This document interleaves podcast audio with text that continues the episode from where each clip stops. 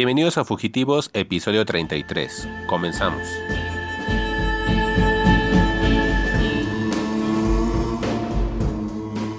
Y por eso, amigo, querríamos que usted nos ayudara a resolver nuestros problemas. El único problema que tienen ustedes, Sheriff, es que les falta valor. Fugitivos. Historias para el camino. Pues estamos de nueva cuenta en un nuevo episodio de Fugitivos. Yo soy Mike Santana y conmigo está nuevamente Juan Carlos Sillán y Alec Palma. Y tenemos varios temas para ustedes de cosas que hemos estado viendo en la semana para recomendarles. Tenemos por ahí las Fugitivos News. Y pues, ¿qué onda, Alec? ¿Cómo estás? ¿Qué onda, Mike? Pues muy bien, de hecho, contento porque por fin tuvimos ahí eh, algo que te emociona mucho y que vamos a platicar. Ese tráiler de Spider-Man, entonces muy emocionado, la verdad. ¿Y tú, Juan, cómo andas? Pues muy bien, este, aquí un, nuevo domingo, una nueva emisión de, Fugitivos. Me bañé perfectamente, me puse desodorante y me puse a explorar la plataforma de Funimation y encontré algo de los que les voy a platicar. Ah, mira, muy bien, ¿eh, Juan? Pues vamos a adelantarles un poco a las personas que nos están escuchando en esta ocasión. Por ahí vamos a tener varios temas, entre ellos la película Tesis, tenemos Kakushigoto, The Green Knight de A24, Minari, eh, y dos películas del Festival Macabro que termina el día de hoy, que es Rendezvous y Luz, la Flor del Mal. Y más adelante explicaremos un poco más de esto, pero yo creo que como siempre hay que empezar con la sección Nobel, la sección que nos, nos da patrocinios, la que hace que no, no pongamos Patreon, que no pongamos este, que Alec cierre su OnlyFans. este, saludos a bichitos. este, y pues qué onda, vamos a empezar con esa, ¿no? Fugitivos News, ¿no, Alec? Sí, vamos a, empezar con los fugitivos news y pues creo que vamos abriendo con, lo, con lo bueno, ¿no? Con la carnita. Y bueno, la semana pasada, digo, fue algo un poco raro. La semana pasada eh, se liberó, o más bien se liqueó, el tráiler de Spider-Man No Way Home, la película que todo el mundo está esperando y que se supone que va a abrir el, de manera oficial el multiverso, aunque de alguna manera creo que Loki ya lo hizo. Y bueno, estuvo muy raro porque había, o sea, se filtró como una grabación que pareciera de una laptop o de un celular y literalmente era el tráiler liberado, pero era el tráiler, no sé si alguno de ustedes lo vio, no tenía efectos especiales terminados. Entonces me acordé muchísimo, no sé si ustedes recuerdan esto, que en México Exacto, ¿te acuerdas, Mike? Que se vendió en los puestos piratas y podías ver la película sin efectos especiales terminados y era bastante extraño. Resulta ahí, no sé, no se sabe en realidad si esto fue algo planeado o no. Supuestamente una señora que se llama Guasila Lomoauchi es la mujer que grabó la copia filtrada del tráiler y pero ella no fue quien filtró el material se supone que ella eh, era o mantenía una amistad con una, con una cuenta que se dedica a todo esto de difundir noticias de cómics y esto, y ella le mostró el tráiler y esta persona empezó a grabar desde su laptop lo que le había mostrado. Se supone que Marvel inició acciones legales. Yo por ahí busqué en IMDB y esta persona sí existe. Estuvo por ahí involucrada en los efectos especiales de Thor Ragnarok y, y en la primera Thor. Entonces se supone que ella fue demandada. Al día siguiente eh, ya de manera oficial y pues eh, Sony, recordemos que esta solamente, eh, la película es propiedad de Sony, pero se hace en colaboración con Marvel Studios, ya liberó de forma oficial el tráiler. La verdad es que siento que le faltó algo, pero el hecho de ver a Alfred Molina ahí y la, frase que se hizo meme hasta el hartazgo, no, creo que nos hartamos de ese meme como en dos horas, el de Hola Peter. pues sí me emocionó, no sé ustedes qué les parezca. Eh, pero personalmente a mí sí, sí me emocionó mucho. A ver, Juan. Hola, Alec. Pues, este, pues sí, coincido contigo que, y, lo platicábamos en la semana, que el tráiler de, de Spider-Man No Way Home como que se sentía que, que, le faltaba punch, ¿no? Como que se estaba yendo más hacia lo que les podía emocionar de sagas anteriores que realmente mostrarte lo que estaba ocurriendo. Pero pues, ahora sí que en general fue, fue un hitazo, ¿no? Porque el, hecho de que hicieran esa filtración, pues como que encendió a la gente y ya cuando ocurrió, pues bueno, yo creo que tenías a la par igual a, todos los este, que se encargan de hacer tesis de, Evangelion y de Star Wars, este, descifrando todo lo que tenía el tráiler de Spider-Man y pues vimos ahí teorías ya, ya muy locas, ¿no? Híjole, Y pues este... tú, Mike, a ver, por ahí yo nada más quiero poner el contexto de que Mike estaba bastante amargado y dice que él no se emociona por esto. No. Entonces vemos, por ahí yo espero los comentarios de Mike, ¿qué opinas sobre esto? Pues mira, primero vi el tráiler liqueado, nada más aguanté 20 o 30 segundos. Dije, esta es una tontería, no voy a verlo, ni se ve nada, y lo dejé así, ¿no? Eh, pasó, ¿qué fue? ¿Dos días o, o al, al día siguiente, verdad, Alec? Que fue cuando liberaron ya el Sí, tráiler. al día Sí, al día siguiente. sí. Ya ustedes me dijeron, oye, ya está el tráiler, velo. Sinceramente, la primera vez lo vi en mi celular, como toda este fanático de ver contenido en celular. Saludos a todos. Este, y ya vi el tráiler y dije, pues es que es una película normal de Spider-Man. No vi como que la expectativa alta, no sentí como una emoción. Eh, no por ser como hater del personaje, pero pues sí es así como de, ay, ¿qué más hay? O sea, como que no me dejó nada. Y bueno, ahora voy a invitar a toda la gente que nos está escuchando. Pongan en su buscador Spider-Man No Way Home Casting. Para que de entrada veamos que no está todavía ninguno de los Spider-Man que todos están Sí. esperando. Pero, ojo, porque está. Jamie Foxx como Electro. Sí, sí, eso sí. Entonces, no he visto que Twitter explote con esto, porque él sí está en el, en el casting, o sea, tal cual dice Jamie Foxx Electro. No viene ninguno de los Spider-Man, y sí viene obviamente también Willem Dafoe como el Duende Verde. Viene Benedict Cumberbatch, este, viene el regreso de J.K. Simmons como eh, Sí. JJ Jameson. O sea, ahí viene tal cual el casting. Obviamente en segundo crédito viene Alfred Molina, que yo me imagino que entre Tom Holland y Alfred Molina van a tratar de llevar la película, porque en número 3 tienen a Zendaya y hasta 4 ponen a Jamie Foxx. Entonces, mucha gente está esperando que haya como, como esto del multiverse, como dicen. Eh, no sé de qué manera va a ser. Por ahí vi un meme en el cual decía, me va a dar mucha risa llegar al cine y ver que no, no sale Toby Maguire. Este, ni Andrew Garfield, sino que Tom Holland interprete a los tres Spider-Man y otro se queda viendo así bien serio. Sí, teoría. Entonces, no sé, a mí me llamó la atención que en el casting viniera Electro y también me llamó la atención que la gente no explotara en Twitter. Entonces, mm, nada más voy a decir esto también. Esta sería la tercera película en la cual vengan varios enemigos de Spider-Man. Dos de esos intentos no han sido buenos. Entonces, ojalá que con este se quiten la espinita. Y mm, yo creo que el que sea complicado que mm, las películas sean buenas con varios villanos es que a final de cuentas son darle protagonista, prota- eh, protagonismo perdón, a dos o tres o cuatro o cinco actores reconocidos. Entonces es muy complicado que lleves un balance. No es como leer un cómic o ver una película animada, que es nada más meter a la persona que hace la voz, pero pues ya el guionista se encarga de todo. Aquí tienes que encargarte hasta como que el actor se sienta adecuado con sus líneas. Son muchas cosas, ¿no? Sí, de aquí de lo que dices, Mike, puedo rescatar el, el- lo que pasó con la trilogía de Sam Raimi. Eh, recordemos que la Spider-Man 3, aunque económicamente fue un madrazo, es decir, las tres, la trilogía de Spider-Man para Raimi, lo que le dejó a Sí, Sony, mucho. fue demasiado, o sea, literal fueron, fueron películas de más de mil millones de dólares, pero en la tercera él recibió presión del estudio para meter a Venom. De hecho, la tercera Spider-Man iba a ser, eh, el único villano iba a ser Sandman, eh, y él recibió la presión del estudio para incluir a Venom. Después de que termina la producción, que se hace eh, toda la gira de prensa, el estreno, le fue muy mal en críticas, pero muy bien en taquilla. Sony le dio luz verde inmediatamente a Sam Raimi para hacer Spider-Man 4. De hecho, por ahí en YouTube, y me parece que creo que en las versiones físicas de, de Spider-Man de la trilogía encuentras eso como extra. eh, hubo un inicio de producción, o sea, la producción sí inició sí se construyeron inclusive maquetas de, de ciertos sets. Se iba, justo en la cuarta, el villano iba a ser Misterio.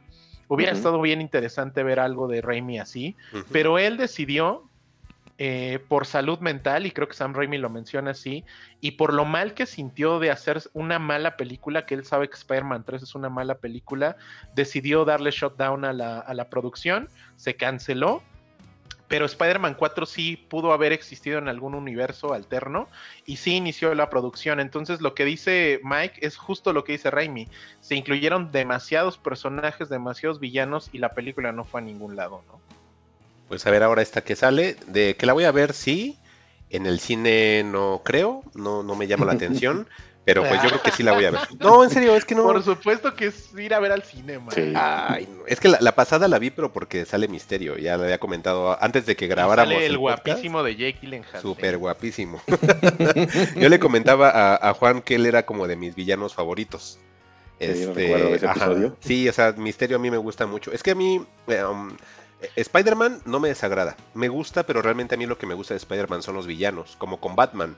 Batman sí es cool y lo que quieras, pero a mí lo que me gusta de Batman son los villanos. Sí, pues es lo, lo Ajá. bueno, ¿no? Entonces aquí de Spider-Man igual lo que me gusta son los villanos. Entonces cuando yo veo una película de Spider-Man y no son villanos que a mí me gusten, pues entonces para mí automáticamente la película cae, no por hater así automático, no. Ese es mi, mi motivo por el cual no me gusta. Entonces veo un Jamie Foxx súper bajo como Electro, el, el lagarto súper chafa.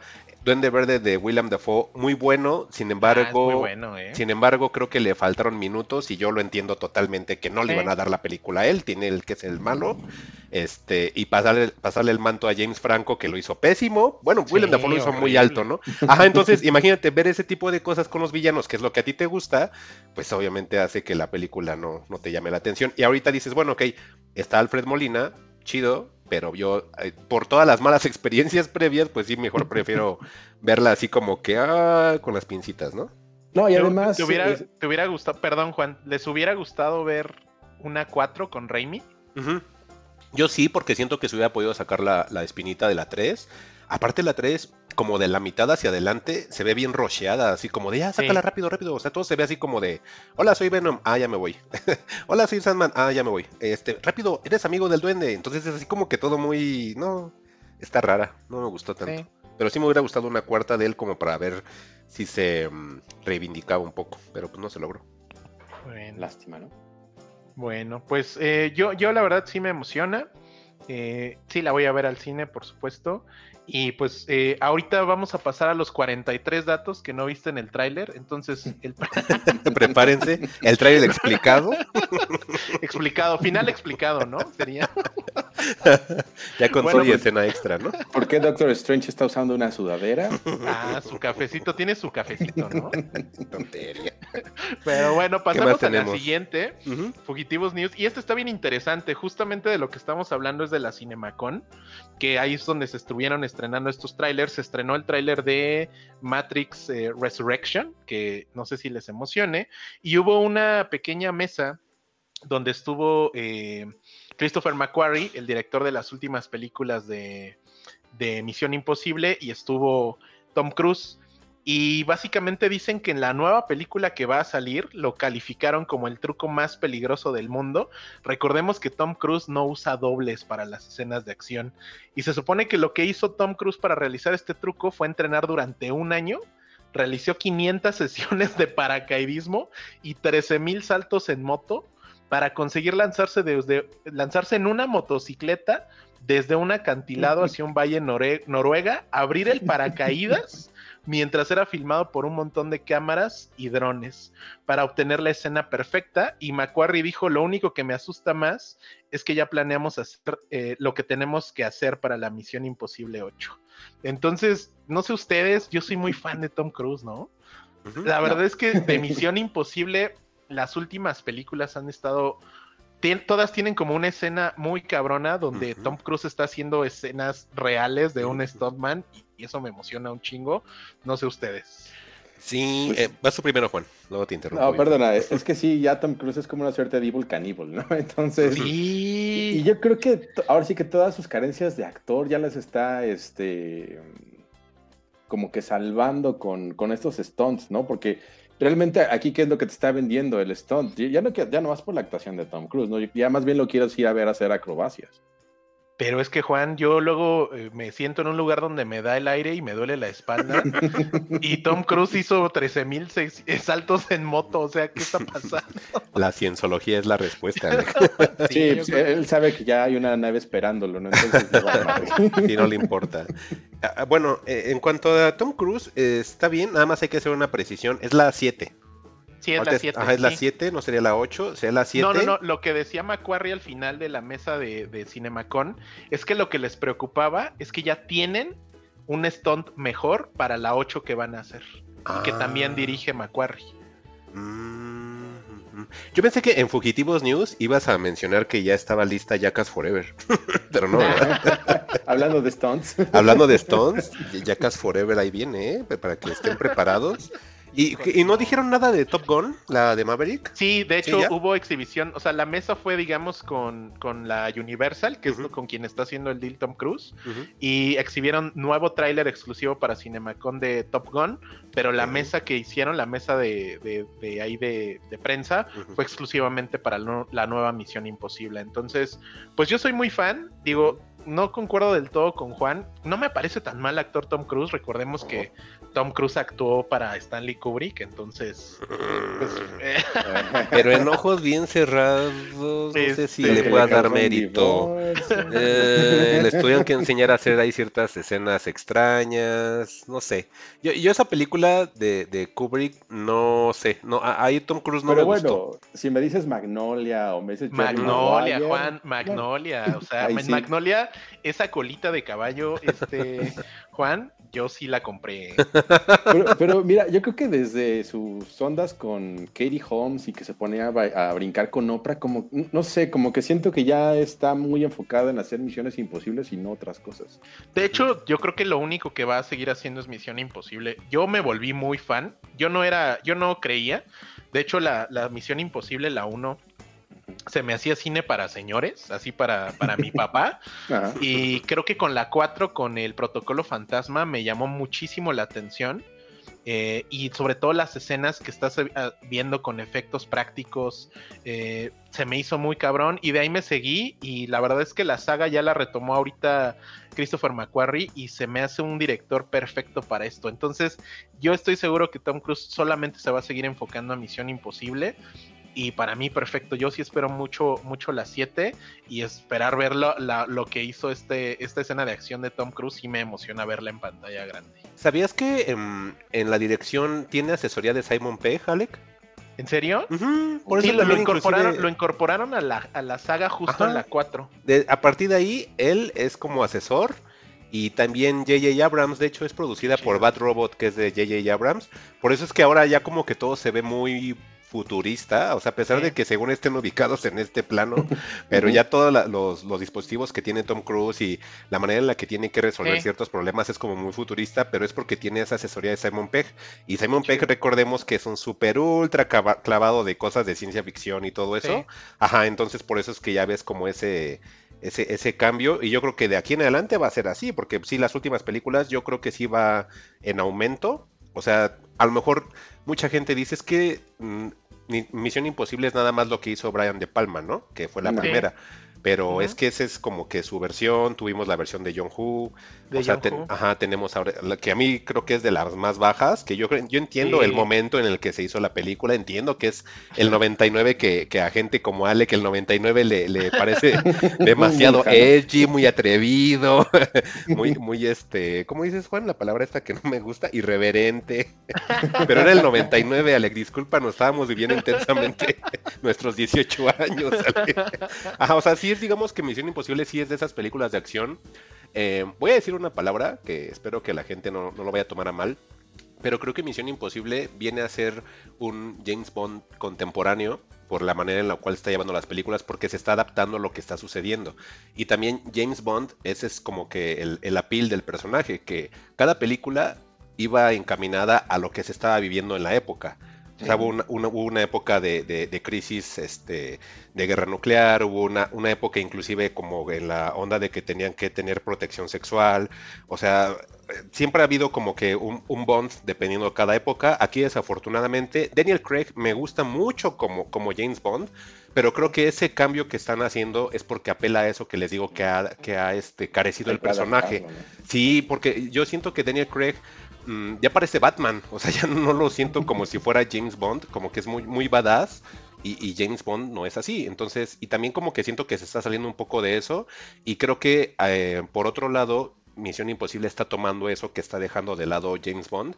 Pero no me quiero adelantar porque obviamente quiero ver la, la película que van a ofrecer. A ver si me tapan la boca o si no, confirman la, la teoría que tengo, ¿no? Pero ya, perdón, me salí un poco. Pues sí, se, yo creo que es más cool. Bueno, yo soy más fan de Ethan Hunt que de que Yo de eh, que del James Bond de Daniel Craig, que sí se ve bien badass, pero pues no. No es James Bond. Entonces, eh, pues bueno, esperemos que, que Misión Imposible 7 tenga ya fecha de estreno. Sí. Y la que sí ya tiene fecha de estreno en noviembre es Top Maverick, eh, Top. Gun Maverick, que también ojalá. Ya se confirmó que sale Val Kilmer, ¿eh? Ah, mira, adorado. ¿Y cómo le va a hacer? Pues con su, no sé, con su voz de este robot. Ah, pues va, no sé. va a hablar como si estuviera en la radio todo el tiempo. de, Yo, yo quiero que, el- o saben qué podrían hacer, que el doblaje lo haga Mario Castañeda. Qué mancha. Y luego va a firmar, va, va a vender sus autógrafos, aunque no, no es Val Kilmer, ¿no? O el Krillin para que nos spoilee que él va a hacer la voz. Ay, odio los actores de doblaje. Sí, son nefastitos aquí en México.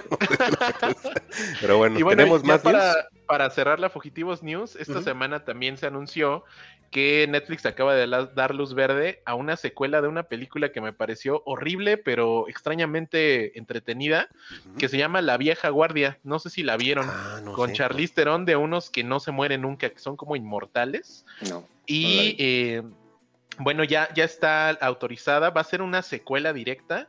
Y bueno, creo que sí me emociona. Creo que Charlize Theron, eh, a partir de Atomic Blonde, intentó que su carrera se fuera por, por estos eh, eh, personajes de acción. Recordemos que Mm, Atomic. Blonde en algún momento se mencionó que se iba a trabajar con escritores para cruzar el universo de Atomic Blonde con John Wick. Ya, ya vi cuál. Es, es la película en la que estoy viendo aquí el tráiler, ya, ya recordé cuál. Se supone que es un grupo, todos son como de como mercenarios y todos son inmortales. ¿Es esa, no? Ale? Exacto, sí. ¿Va a tener exacto. secuela esto? Sí. Ok. sí. Ok, continúa. ¿Viste la, ¿Viste la vieja guardia? No, nada más, ahorita que estoy viendo el tráiler me acordé cuál era y dije, ah, ya sé cuál es. Pero no, no la vi, nada más vi el tráiler y ahorita lo, lo estoy volviendo a ver porque como que me sonaba. Dije, ah, es la del, del tipo, este, de un equipo, pero de puros, este, Sí. inmortales, ¿no? De hecho, Como está los basado. indestructibles. No, esos son inmortales de, En mi corazón, dice Ale. en mi corazón nada más. Pero está basado en un cómic de Ah, Dark. Horse y Mm, escrito por eh, alguien que se llama Greg Rucka, pero la verdad está malona la película, pero está entretenida. Entonces, O sea, ¿está divertida? Sí, sí está entretenida, ¿eh? Está como bien estúpida porque se supone que ellos, o sea, no solo es la idea de que son inmortales, sino que ellos han provocado como ciertos eventos históricos y está bien estúpido porque únicamente te lo explican como en un mapa de esos así clásicos de que está la foto de Kennedy que ellos planearon, entonces solo es eso, pero pues bueno, creo que dentro de la basura que autoriza Netflix, creo que no es lo que Yo menos vi- daño nos hace. Yo vi Atomic Blonde en, en un autobús a Guadalajara y, y me entretuvo. Si, si yo te pregunto a ti, ¿tú ya viste también Atomic Blonde, Alec? Sí, ya. A ver, si te pongo esas dos al lado, o sea, ¿cuál está mejor? A mí sí me gustó Atomic Blonde, pero digamos en esa escala, ¿qué, qué tal la pones a esta de...? No, yo creo que entre la vieja guardia y Atomic Blonde, Ajá. la vieja guardia. ¿A poco es mejor? Sí, es que tiene Mm. escenas de acción como bien hechas. Es que es más nueva aparte, ¿no? Sí, y con más, o sea, ahí creo que todavía Netflix aventó un poquito más de presupuesto, porque sí se grabó en distintas parte- partes del mundo, y creo que sí, o sea, sí le metió producción a esta, ¿eh? O sea, sí Ah, parece como una película de un estudio, Ah, no parece una peli de Netflix, entonces ojalá no le bajen el presupuesto y, reciclen los escenarios, pero la primera por lo menos sí tiene, tiene presupuesto de estudio. La de Atomic Blonde la puse eh, porque mm, venían las películas estas de la supremacía Born y todo este rollo. Ajá. Y no me acuerdo si el director, el productor, algo así, tenía que ver con esa trilogía, ¿crees? Ok. Y después, y él le hizo la película esta de Atomic Blonde. Entonces dije, ah, pues si él la hizo y a mí me gustan las ondas de, de las películas de Bourne, pues la voy a ver, a a pesar de que no soy como tan fan de las películas de acción, tienen que ser muy específicas. Y sí, sí me gustó, pero pues igual sí le echo un ojo porque aparte Charlize Theron me cae muy bien, se me hace muy este carismática. Sí, a mí también me cae muy bien. Sí, como que ya es el momento, ¿no? De, de lanzar una, secuen- una mm, secuela de películas donde la agente secreta o la heroína es- o, la, o el héroe sea una mujer, ¿no? Ahorita que lo estaban diciendo, hablando de James Bond y de. Misión Imposible, pues como que es la idea, ¿no? Pues sí. En mucho, hubo, hubo un momento que se barajó la idea de que James Bond ya no fuera James, sino fuera Jane, y como que la gente fue, de- fue de opinión dividida, ¿no? No lo veían tan mal, pero en realidad en, el contexto general, pues querían que, que James Bond siguiera siendo Es que hombre, ¿no? Entonces, ¿por qué no empezar a sacar una saga de ellas que no sea una película de, pues de, no sé, de. se me- se me- la- por ejemplo, la saga de Underworld, que es como de ciencia ficción, terror. Sí. sí, están horribles esas películas. ¿no? Ajá, pero, pero es la idea, ¿no? De que tengas una heroína. Ajá. Pues yo creo de- que el, mejor papel que yo creo que por eso Charlize Theron se eh, decepcionó muchísimo cuando el director de Mad Max, no George Miller, no la buscó para la, Mm, la para siguiente porque ella pensó que iba a ser una secuela de Furiosa y resulta que Anna Taylor Joy va a estelarizar Mad Max, eh, bueno, la Mm. continuación de Fury Road eh, y ni siquiera le notificaron, o sea, va a ser una precuela y Anna Taylor Joy va a interpretar a, a una joven furiosa. Híjole. Porque Charlize No sabía eso, ¿eh? Se, ve, muy en esa onda, ¿no? Ahorita que también hablabas de eso, ya ves que es la villana en, en Fast and the Furious, entonces como que anda buscando la forma de destacar en las películas de acción, entonces siento que, que pueden ser por ahí sus, sus lances, ¿no? O quizá le no gustó, extrañan. ¿no? no le extrañan en personajes así cinema. ¿Dramático? Recordemos que, que Terón tiene su, ¿Monster? su Oscar por Monster y pues ahí, ahí sí estaba Sí, más pues es, una actriz con un muy buen rango, ¿no? Por eso, Sí. por eso a mí se me hace extraño que esté como tan empecinada en hacer películas de acción. Yo creo que le gusta, Juan. Yo, yo creo que le gusta porque, por ejemplo, como dicen en Mad Max, le queda muy bien. Sí. Eh, Esta película que te digo de Atomic Blonde eh, está buena. Ah, de hecho Sí, hace mancuerna con James McAvoy, por eso un día le quieres echar ojo, Juan. Y no es Sí, mala, o sea, a mí tío que sí se me hizo como entretenida, no esperaba nada. Sale inclusive el Pennywise, me acuerdo.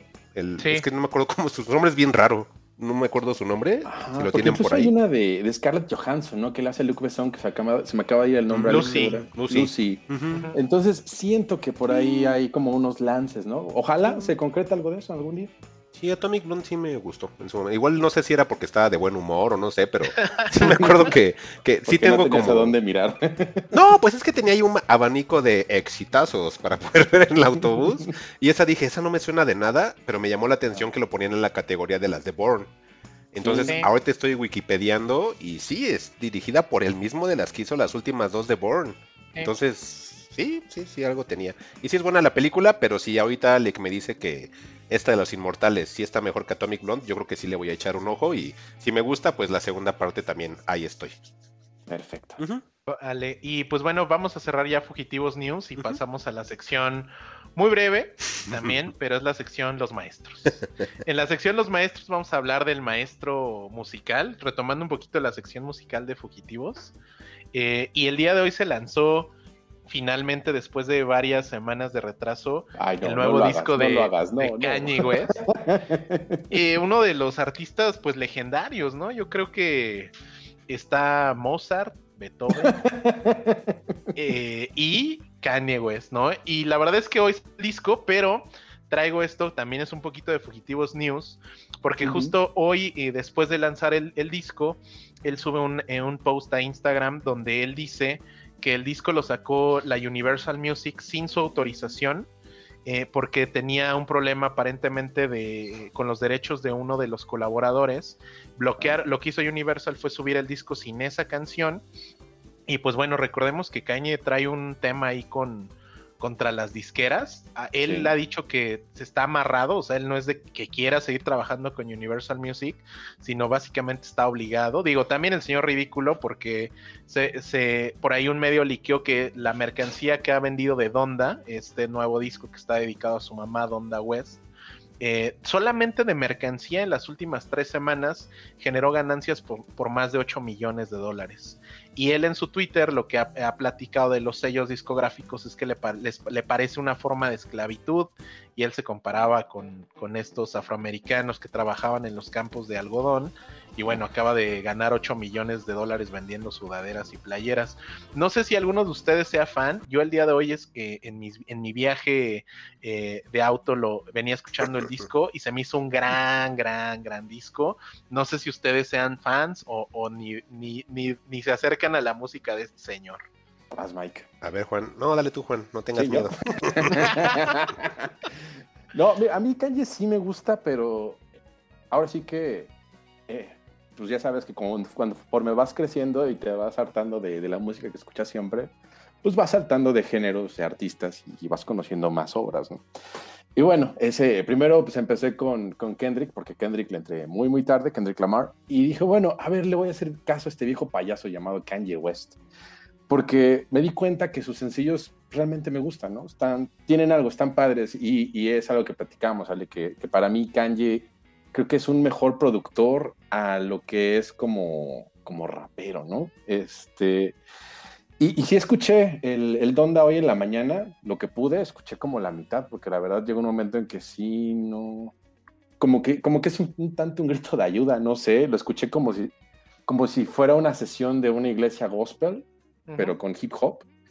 Y, y, se me hizo interesante, pero no me agradó del todo. Yo creo que son de esas cosas que no me gustan al principio, pero ya conforme va pasando el tiempo y les doy más escuchadas, como que puede que le encuentre algo interesante o me guste, ¿no? Este, y eso es lo, lo que yo creo que, que tiene Kanye, que, que, además, pues como que sí ya se le nota que, se, que, que ya perdió la cabeza, ¿no?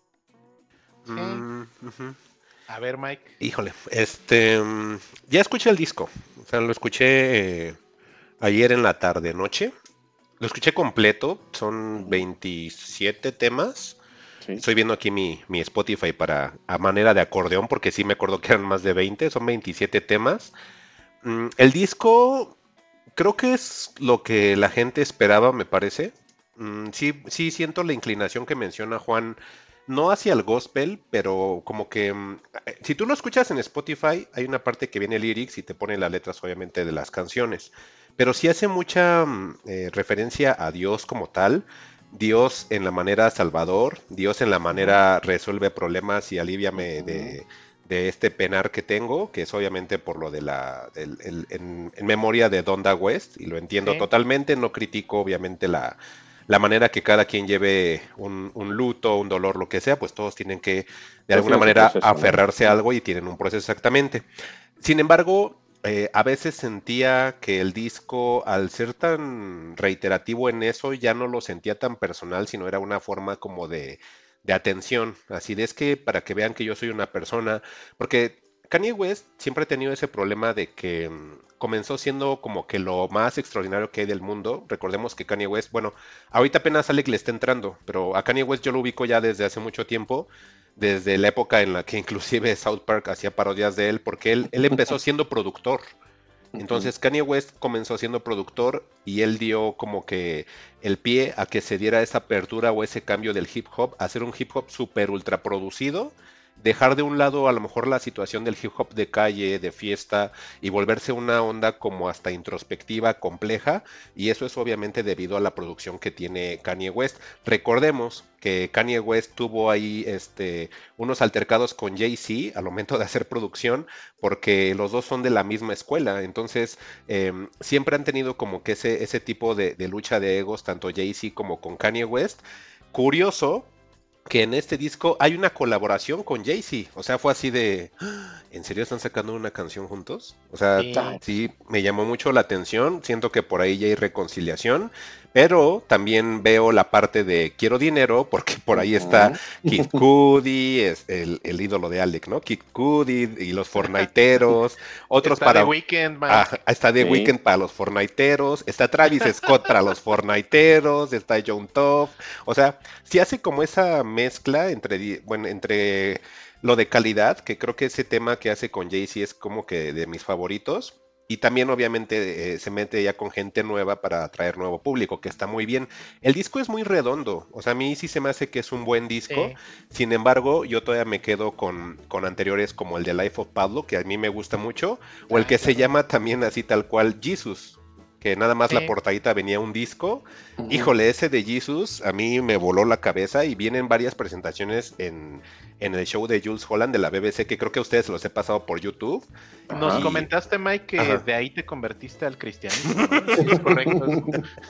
sí, en, en, ese disco de Jesus, Alec, por eso digo que ah, me causa un poco de shock que, que mencione mucho a Dios como un salvador, porque en ese disco de Jesus hasta sacó un sencillo que se llama I Am a God y todo el tiempo hace una alegoría que él mismo es casi más grande que Jesucristo. Se aplicó una Beatles ahí. Sí. Entonces sí es así de, a ver, Kanye, ¿cómo? O sea, esto entiendo que fue en el 2013 y ahorita en 2021 eres un hombre deconstruido, este, separado, este, contemplativo, pero hay muchas cosas de Kanye West que no le creo y creo que son muchos de marketing Pero yo sí soy de las pocas personas que sí separa el arte de, de, la persona, porque es muy complicado que lo asocies a. Este, a mí se me hace un buen disco, creo que es lo que se esperaba de él. Es un disco que le sugiero escuchar completo y los, sí. les sugiero escucharlo varias veces, sean o no fans de él, si quieren como tratar de entender como su onda, sí les sugiero que lo escuchen desde el primer track, que es una intro, hasta el track 27, para que más o menos lo vayan ahí digiriendo, porque sí es como si fuera, no es conceptual para nada, sí son temas separados y puedes escucharlos sí. separados, pero el mood que lleva y la manera en la que está producido y acomodado los temas creo que hace que, que sí lo puedas escuchar ahí. Entonces está, está chido. Sí, sí me gustó. Ok, pues eh, nada más como dato, eh, acaba de alcanzar en 50 países el número uno en los top charts de iTunes. Entonces, sí, yo creo que pues sí es el maestro, ¿no, Juan? Creo que Juan estaría de acuerdo conmigo en llamarlo el maestro. Pues como productor, sí, te digo que, que a mí como... De hecho se veía mucho, ya, acuérdate de esa colaboración de Jay-Z y, y Kanye de Watch the Throne, uh -huh. que rapeaba Jay-Z y lo hacía genial, ya sabes, Dios en ese aspecto. Uh -huh. Y de repente Kanye como que lo quería opacar o, le, o se quería poner uh -huh, a su nivel y, y, realmente pues no, no le llegaba, ¿no? Y no. se le notaba un tanto la frustración a, a Kanye y a Jay-Z así como de, güey, ya contrólate, ¿no? O sí, sea, sí, sí, sí, sí, Estás rompiendo la armonía. Este, y, y bueno, pues sí, maestro, cuestionable, pero al final del día es ma maestro, ¿no? Porque incluso, ¿cómo puede vender mercancía tan cara? No estaba escuchando que los chalecos de Donda, que, que al final del día es un, uno de esos chalecos de pluma de ganso, este, con la palabra Donda escrita, los, creo que lo estaba vendiendo en 5 mil dólares, una cosa así, como 500 mil pesos. No sé cuánto sea ahorita 500 mil pesos en dólares pero es lo que estaba costando un, un pedazo de souvenir de, de, sobre y había gente que lo compraba, ¿no? Y dices que, sí. ¿qué está pasando, no? Son como bueno, para, frío, para el frío ¿no? de estar bueno, Juan. Debe, debe ser, de, está, pues, el pluma furor. de ganso, sí. el furor. Y este, oye, por cierto, ¿cuánto tiempo tenías sin sacar disco?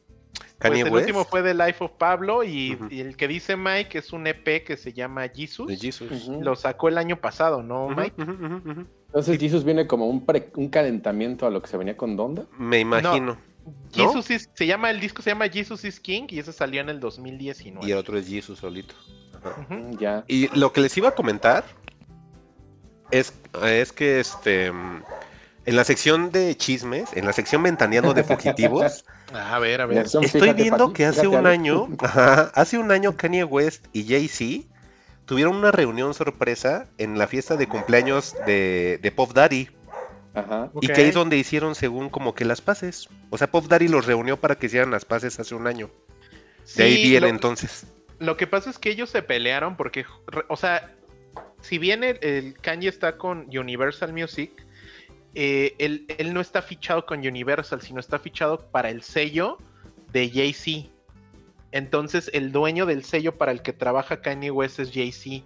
Y el año, hace, bueno, cuando se pelearon hace dos años, fue cuando eh, Kanye tuvo esta especie como de breakdown mental, donde por Twitter empezó a. Él inclusive envió a, por Twitter su contrato discográfico completo. Entonces se supone que Jay-Z eh, eh, tomó acciones y, y, Kanye dijo que eh, Jay-Z le mandó a sus abogados para que removiera toda esa información. Y él, él es cuando, él de, recordemos que tiene, está declarado como una persona con un trastorno afectivo bipolar, uh -huh. o sea, es bipolar. Y él dijo que no, que él no lo iban a callar, que él era como el guerrero de los vencidos y ahí en su mansión. Entonces, es cuando yo creo que separar totalmente la persona eh, me parece que tuvo el equivalente de votos en Estados Unidos a los que estuvo Alfredo Adame en Tlalpan. Entonces nadie votó por él. Eh, y él de todos modos está diciendo que él sí va a lanzar una campaña formal en las próximas elecciones. Entonces, sí es una, creo que es una persona un poco terrible, pero su música creo que sí vale mucho la pena. Claro. Sí, creo que sí, creo que lo podríamos cerrar así, ¿no? Como Ahora sí que todas las vicisitudes y ángulos que tienen los maestros, no hay personas perfectas. las obras y las personalidades de, de, de, los creadores son cosas aparte. Como bien dice Mike, ahora sí que hay que separar la, la obra del hombre. Y creo que la obra de, de, Kanye pues lo va a hacer ser recordado, ¿no? Quizás sus acciones lo pongan como un lunático, pero pues su música debe ser buena, ¿no? Creo que, creo que de mis discos favoritos de Kanye o, o aspectos favoritos creo que es el Twist Dark Fantasy. Una cosa así, toda Sí, como de hace 10 años, ¿no? Siete sí, años. es un gran disco. Me de hecho, para mucho. Muchos medios internacionales lo ponen como uno de los mejores discos de, del, eh, de, o sea, como de este milenio. Se llama My Beautiful Dark Twisted Fantasy y sí, la verdad es que sí es un gran disco. Sí, Pero eh, bueno. yo creo que eso resume muy, muy bien la, la locura y el genio de, de Kanji. Perfecto, pues sí. Entonces, denle, como dice Mike, denle una oportunidad. Como dice Juan, creo que es un gran productor.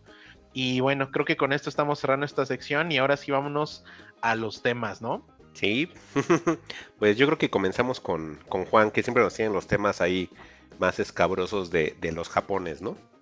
Ay, súper escabrosos.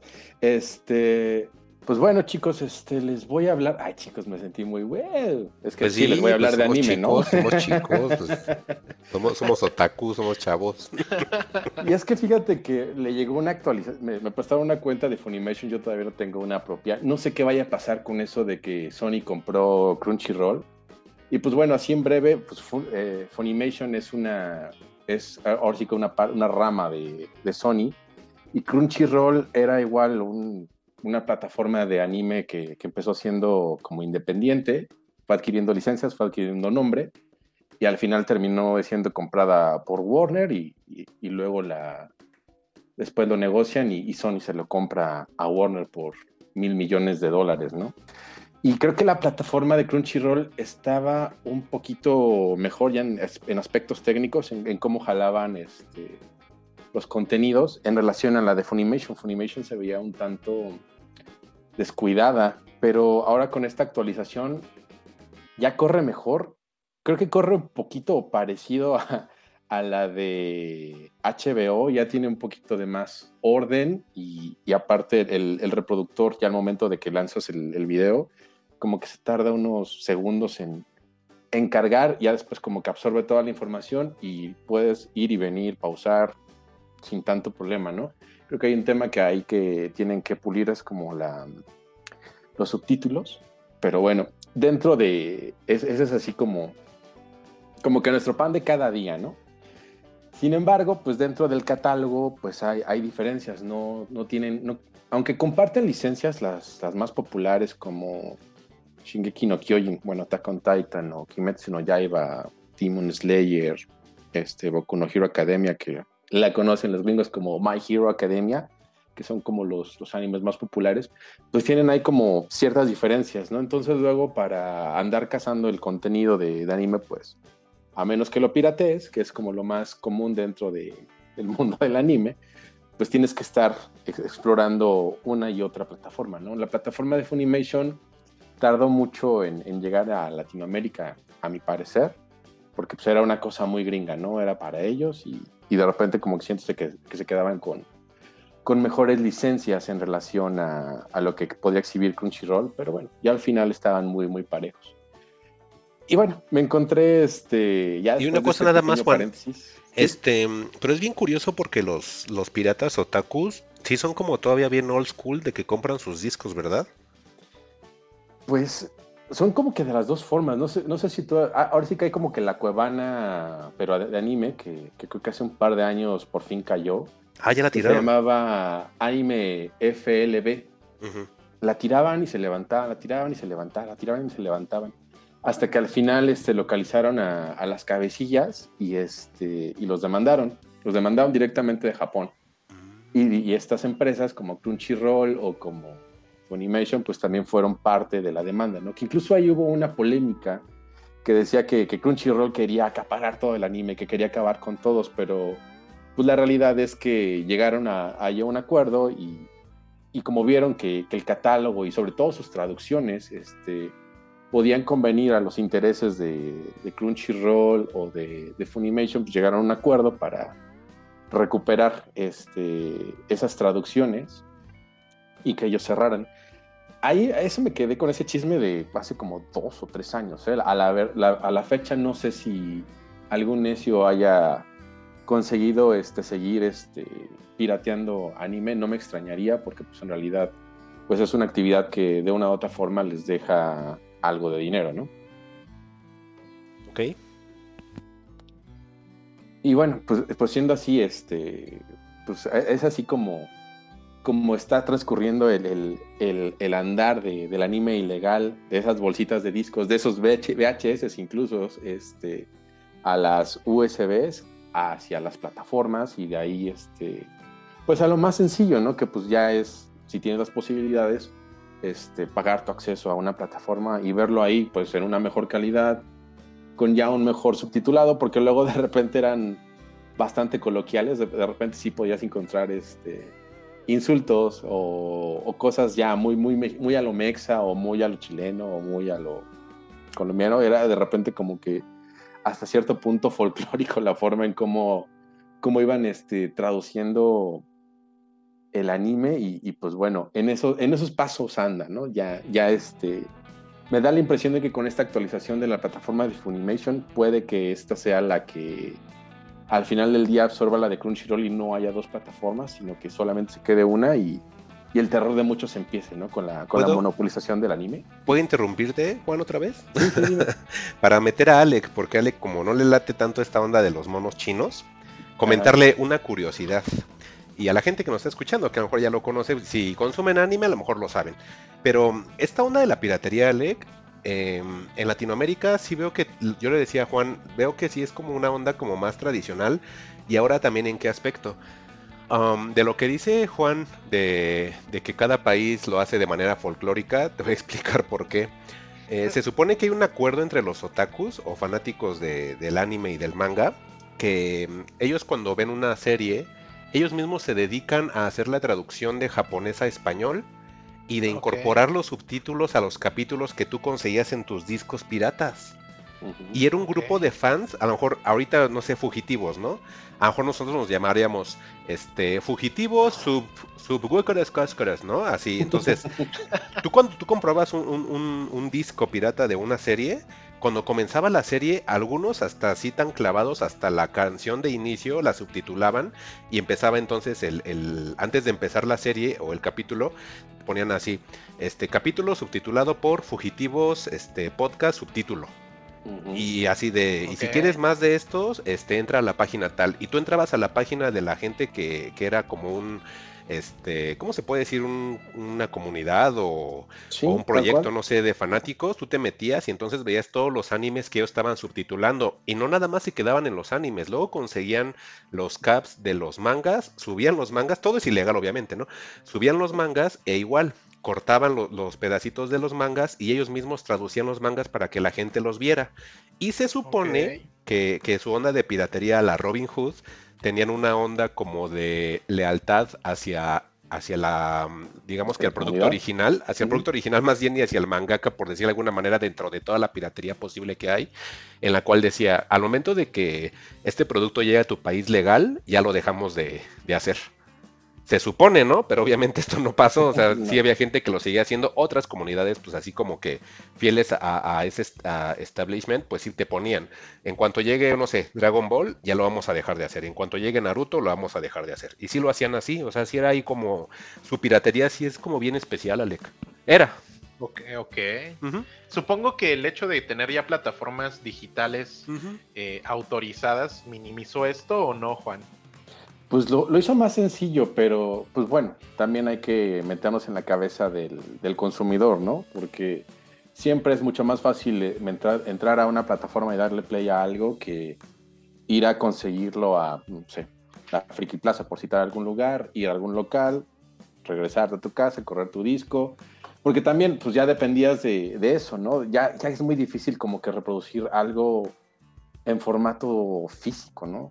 Entonces siento que pues al, hecho de, de, migrar eso hacia su, hacia su página, pues sí tenían como e, esa, esa, esa idea, ¿no? De que en algún momento pues iban a tener que, dejar de hacerlo porque pues ya había intereses, llamaron atención y pues empezaron a, tener éxito las, las plataformas como tal, ¿no? Y, pues mientras más dinero le inviertan a las cosas, pues más, este, más se van a poner perros con, con sus licencias y demás, ¿no? Y te digo, ahorita ya en los catálogos de, Crunchyroll y de Funimation Alec, yo creo que por lo menos tienen entre 300 y 400 animes cada uno, ¿no? Entonces, si lo sumas, tienes ahí 800 animes para ver. Entonces, pues ya como que el, el hecho de que quieras ir a piratear, pues ya está como más, más difícil, ¿no? Ya, ya como ya tienes eso a la mano y en tal cantidad, pues ya mejor te pones a,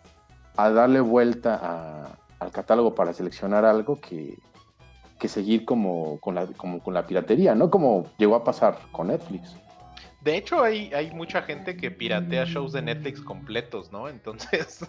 De hecho, Ale, ni- Ajá. Eh, también sí ha habido casos de que, ¿te acuerdas que te decía que eh, pues sí había grupos de fans que lo hacían propio? Pues también había grupos de fans destructivos que lo que hacían era de que grababan el episodio de, de Crunchyroll y lo subían ellos mismos. O sea, sí había también esa parte de lo que dices de Netflix, pero con Crunchyroll.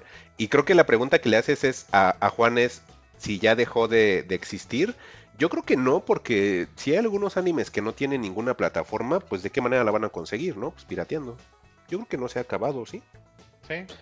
Yo creo que, bueno, pues sí, es que en realidad la piratería creo que nunca va a tener fin hasta que las cosas en realidad sean gratis, ¿no? Aparte también los otakus, así de apasionados como son ustedes, Juan, este, con todo el respeto que me merecen, y obviamente. Este, como son bien apasionados, yo no creo que se aguanten un día para ver su anime, ¿eh? O sea, yo creo que lo quieren así de ya lo quiero, ya lo quiero, y no voy a esperarme porque en Twitter me van a spoilerear o en Reddit van a decir de qué pasó. Entonces, yo Ah, creo que ellos son pero los que.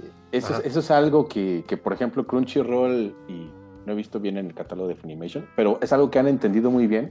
Si tú revisas en, en las opciones de, de Crunchyroll, hay, uno, hay una cosa que se llama Simulcast. Ah, sí, explícale a Ale qué es eso que es. Eso es una maravilla, Ale, ¿qué? Cuando el Atención. episodio se estrena en Japón, Ok. a la media hora o dentro de la siguiente hora, en lo que se tardan en colocar, yo creo que los subtítulos, y creo que, y creo que eso ya también ya está como más automatizado porque cada vez es más rápido, ya ves el episodio. Entonces no tienes que esperar al día siguiente o dos días siguientes o a la semana siguiente, si ya lo tienes en el momento. Entonces, si el anime es popular o está teniendo una gran acogida por el público, tienen transmisiones simultáneas. Ok. Porque son bien clavados, Ale.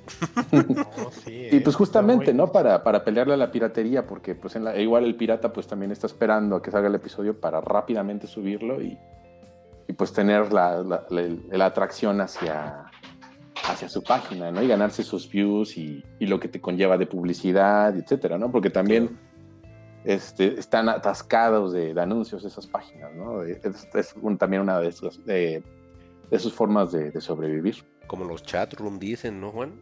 Algo así, algo así. Pero a ver, Juan, platícanos de tu tema ya, porque estamos hablando, creo, demasiado. Sí, de- y de hecho, yo me quería, este, bueno, más bien, les decía que encontré, hay un anime que se, que se llama Kakushigoto, que está este, hecho por un mangaka, un, autor que se llama Koji Kumeta, y está, es, es muy sencillo, yo creo que, creo que nos, nos clavamos más con lo de Crunchyroll y Funimation y la piratería que lo que va a ser en realidad el Kakushigoto, que es un anime que entra dentro de la categoría de, de Slice of Life o fragmentos de la vida, lo podríamos traducir así.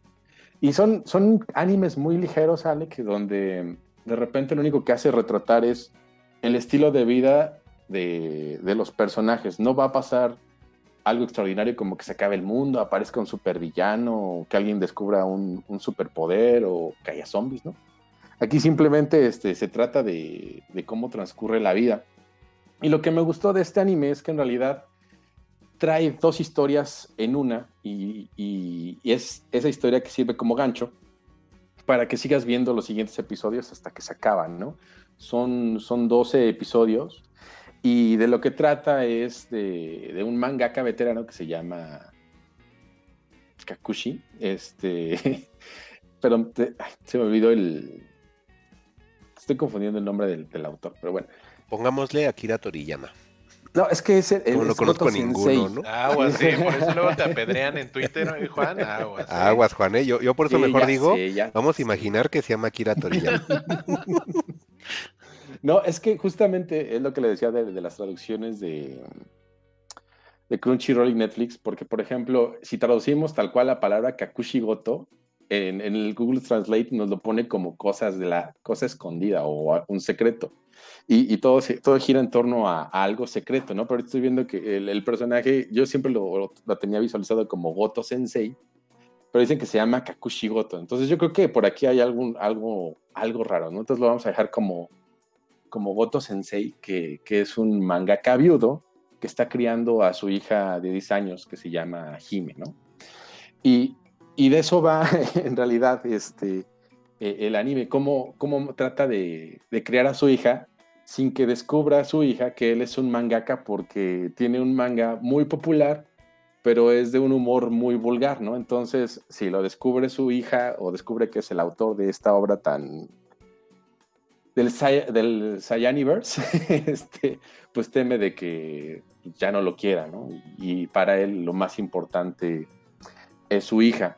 Y entonces les decía que va con una historia paralela, porque hay como al final del, al principio del anime, en el episodio final, y en los últimos minutos nos está narrando una historia en el futuro donde nos da a entender que, que Goto Sensei ya no está y su hija está descubriendo todos los secretos que, que tenía este, para ella, ¿no? Y que por alguna razón no se los pudo decir y ella va descubriendo poco a poco, ¿no? Entonces eso sirve como un muy buen gancho para que sigas episodio tras episodio viendo cada capítulo, ¿no? Solamente son, son 12 episodios, de hecho este, este anime terminó en, en 2020, fue, fue de 12 episodios y tuvo una, una, gran acogida porque en realidad la, ahora sí que la estética de los personajes es, es distinta y es, es, muy bonita, es muy atractiva.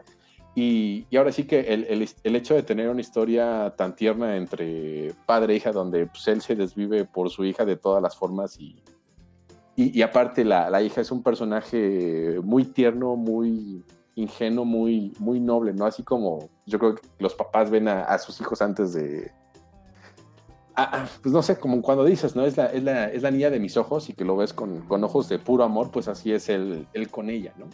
Pero esa y, es una película es... mexicana, Juan, la niña de los ojos es de una película mexicana, ¿no?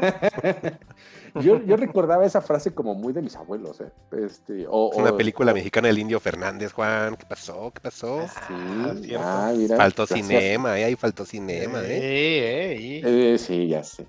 Pero bueno, tú estás, pero también estás familiarizado como con la frase de lo cuidas como la niña de tus ojos. Es de la película. es que de ahí viene.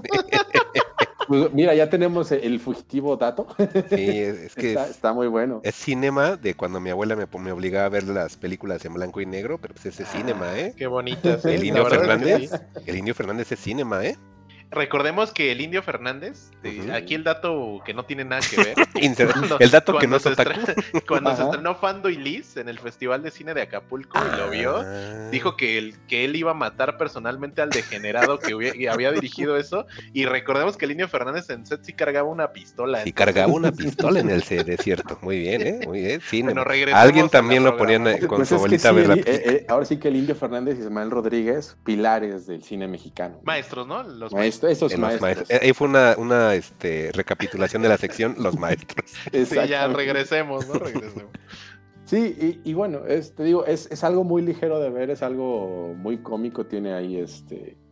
Eh, el, ahora sí que el, el, uno de todos los tantos alivios cómicos que tiene la serie, además de, de, todas las situaciones donde él tiene que evitar que su hija lo, lo descubra, es el, editor que se carga, que, que dice, yo te... Los editores de manga, pues son como un vínculo entre el mangaka o el creador y, la editorial, y los andan persiguiendo y los andan este, presionando, ¿no? Para que cumplan con los deadlines, para que, pues, lo que se le ofrezca de parte de, la editorial también lo tengan, pero pues estos dos se llevan muy mal, pero pues siempre es muy chistoso porque hay una relación de, respeto y odio entre, entre los dos, pero pues en realidad el sensei como que sí le tiene cierto aprecio y, y, lo usa como su chacha, ¿no? Y el otro, pues como que a como puede las hace, pero también tiene sus momentos donde le mete el pie a, a Goto Sensei.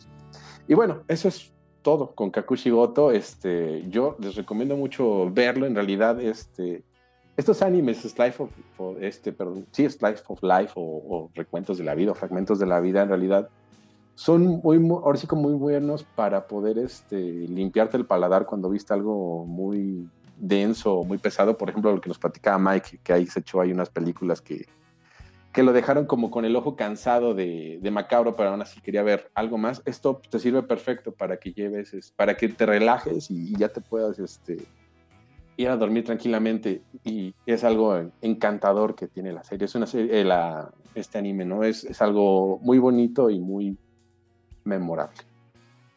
Y ya, estoy abierto a preguntas. A ver, Alec, empiézale. ¿Esto, ¿Esto dónde está, este, Juan?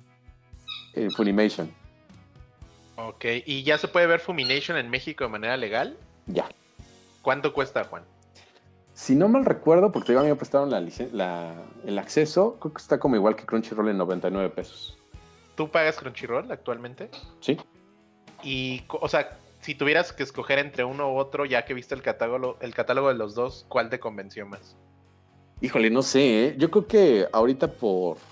Pues porque ya tengo más estudiado y más avanzado el catálogo de Crunchyroll, me iría por el de Funimation un rato.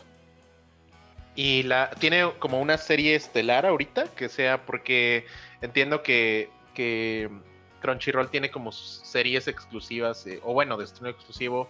Aquí, ¿cuál sería como lo, lo principal que tiene Fumination actualmente en Yo México? creo que el, el Funimation como tal no tiene un gancho como el de Crunchyroll de tenemos originals, que en realidad a nadie le interesan los originals de Crunchyroll, solamente a Crunchyroll, nadie quiere ver eso, según yo. Este, pero comparten lo mismo, ¿no? Lo que les decía de Attack on Titan, de Demon O sea, Attack on Slayer. Titan está en las dos plataformas. Está en las dos plataformas, este, Demon Slayer también. Creo que a lo mejor ahorita un gancho que les puede servir es que la película de las que de Demon Slayer, la de Mugen Train, la tiene actualmente Funimation ya en su plataforma. Entonces, si quieren ahí como un, un distintivo. La que pues se podrían estrenó en el cine hace poquito. Exactamente. esa ya está ahí. Ok. Ujú. ok. Y creo que ellos sí tienen los de My Hero Academia, ¿no, Juan? My Hero Academia lo tienen los dos también. Aunque no, creo- porque Crunchy nada más viene la Crunchyroll 4 y la está- 5. Es lo que te iba a decir. Este, yo creo que ya más bien se están este, trasladando las, las licencias porque al principio empezó fue este, My Hero Academia con Crunchyroll y se ha ido poco a poco y en Funimation ha estado llegando lo que no tenía Crunchyroll, ¿no? Entonces yo creo que en algún momento ya no va a estar My Hero Academia en Crunchyroll y va a estar todo en Funimation. Mm, es que sepa Pero por el momento ahí van. Sepa usted. sepa usted que ya vi las películas de, de My Hero Academia, ¿eh? Sí, de Dejamos, hecho dejamos a la mitad la de la que está en HBO, porque una que se llama Two Heroes Ajá. está en Prime y ahí la vimos. Y este, yo sin saber nada, porque pues yo no conocía a los personajes y pues ahí la hija me estuvo asesorando quién era quién y qué hacía Ah, cada mira. cual y todo, ¿no? A tu entonces hija, le- entonces le gusta My Hero Academia. Ajá, porque es para niños, creo que es para de 7 en adelante, algo así. Y sí se nota, o sea, sí se nota que sí la trama es muy sencilla, pues sí es como... eh, También vimos una hace tiempo de unos como fantasmitas, que Ajá. salía este... ¿Cómo se llaman los fantasmitas que vimos de los monstruos? ¿Yokais? ¿Qué? Yokai Watch. Ajá, entonces, este... Pues sí hemos estado- estado viendo esas cosas, Ajá. pero sí siento que esa manufactura sí es como para niños este del My Hero Academia. Y, y, pues está igual todo bien raro lo de las licencias, porque tío, una película la vimos en Prime. Quisimos ver la serie y nada más tienen la 4 y la 5 en Crunchyroll. Y luego este, me meto a Prime y pues, ahí me di cuenta que estaba en el buscador las dos películas de My Hero Academia. Entonces ayer vimos una, que es la de Two Heroes, y hoy quisimos ver la nueva, que no me acuerdo, algo de Rising creo que se llama la, la Rising película. Hero. Creo que, creo que también estaba en Prime, ¿eh? Ah, pues es que ahí te va la trampita, que es algo que no me gusta de Prime. Ya le puse en Prime y sale en el buscador y entonces me dice, pues 65, ses- ajá, 65 pesos. Yo, ¿qué pasó, chavos? Y le están diciendo al que compra películas en bolsita, ¿cómo se atreve? No, no se lleven así, ¿no? Sí, no se lleven así conmigo. Entonces me di cuenta que abajo decía featuring HBO, ¿no? Entonces le dije a la hija, pues vamos a cambiarnos a HBO y sí, ahí este, estaba. Y, híjole, y aquí va la, la, la onda, la crítica a, a Prime. eh, y que entiendo ahora los argumentos que luego nos da Alec del HDR que no existe y del 4K que no ven los, eh, los que tienen astigmatismo. Este, la, la, mm, la película que vimos en HBO sí se ve muchísimo más defi- con- eh, definida que la que vimos en. Prime. Sí, siento que Prime le falta un poquito para que las películas se vean completamente en HD. Aún así, tú le pongas y lo configures que te ponga el 1080. Yo no tengo una 4K, entonces lo máximo que aspiro es a un 1080p, pero aún así no lo da y tengo 50 megas. No sé si ya tengan que subirlo a 400 para que mínimo deme- me dé el 1080 que, que Netflix sí te lo da, ¿no? Pero HBO en cuanto entró, así, luego, luego la No calidad y dije, hoy sí se ve hasta mucho mejor. En Prime ni siquiera tiene el, el doblaje en japonés, nada más está en español. En la otra tenía tres este, idiomas y tenía como ocho subtítulos. O sea, sí siento que HBO sí ha estado mejorando por este pasito de, de HBO Max. No es comercial, es nada más como que la, la, la experiencia que tuve. Y una pregunta, y perdón por si no me dejen que me salga, o sea, traten de, A ver, este, de la que tú me dices de tu serie, escucho que es como una onda de, de mangaka. Yo leí un manga hace tiempo que se llama Boku- Bokuman o Bakuman, que era de, de mangakas, no sé si lo ubiques. Sí lo conozco, no lo he leído. Ah, pues es la vida de unos mangakas y cómo es su vida, este, perdón, fui reiterante, este es, es la vida de unos mangakas y este, y te narran todo su proceso creativo, desde que van creando las historias, el que dibuja, el que entinta, los tiempos de entrega que les hace la Shonen Jump, cuánto es para que le eh, que puedan entregar un este un, un tancomón, creo que se llama así, Juan, es que soy bien güey para los términos en japonés. Tanco, tancomón o tancobón, que es como el, el acoplado este que te dan de números en lugar de entregar uno semanal, como que te juntan todos tus numeritos y es un compilado, como los que vende Panini, ¿no? Sí. Entonces te meten todo ese rollo y que luego los contrata otra empresa y luego que ellos como que querían aspirar a, a- a ver- a sacar un anime, pero les hacen un live action y luego un idol les quiere hacer el tema de entrada. O sea, te, te, te- te muestran como todo ese rollo, ¿no? De, de- Ajá, el mundo del mangaka. ¿Nosotros vamos a ver algo así en esta o esto es más como la vida del, del personaje y no tanto su trabajo? Oye, es- es- está muy bonito todo lo que describes. Este, lo voy, lo voy a leer. Velo, Porque ay, sí- porque sí- ese es mi hay siguiente, ese es mi siguiente tema de fugitivos, Juan. Hay Híjole, varios que, retratan como que su vida de, de artista. Hoy salió Y- Taku, eh, perdón. Sí, es lo bueno, ¿eh? Lo bueno que aquí no, no, bueno. Es que se me acabó el jabón, discúlpenme. No, dijimos que para esta sesión bien bañaditos, bien perfumados, porque vamos a reivindicar. Oye, Ah. oye, Mike, y nada más una pregunta de Sí. todo lo que nos comentaste, ¿en qué momento Ajá. vas a empezar a subtitular animes en tu página? O sea, eso no, no nos dijiste. Pues mira, jabón ya se me acabó, que ese es el primer avance. Igual y me cortan el agua y ya empiezo a hacer mi grupito. 2022, espéralo con mucho. con Y mucha 2022, eh, aguas. Perdón, Pero Juan, mira, disculpa. regresando a tu pregunta, Mike, este, es como un 50-50, porque en realidad sí te muestran al mangaka, pero más, este, no se meten en aspectos tan técnicos, nada más te lo, te lo enseñan dibujando y conviviendo con sus asistentes, con su editor, y, este, y, y lo, y lo demás es como este, trata de, de esconder su, su profesión ante, la, ante su hija. Ah, pues igual sí le echo un ojo. Aparte son seis capítulos, dices, ¿no?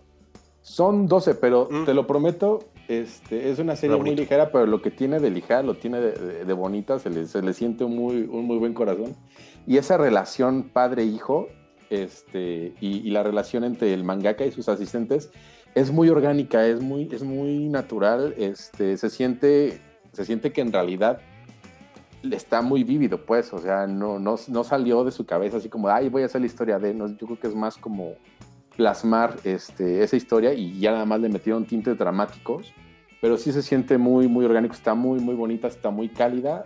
Eh, eh, ahora sí que igual, si la quieren ver este, padres e hijos, también está muy bonito. Yo creo que a lo mejor a sus hijos no les interesaría tanto quizás, porque los, luego los Slice of Life tienden a ser un poquito tediosos para, para los niños. O sea, es bonito, pero adultos, tedioso.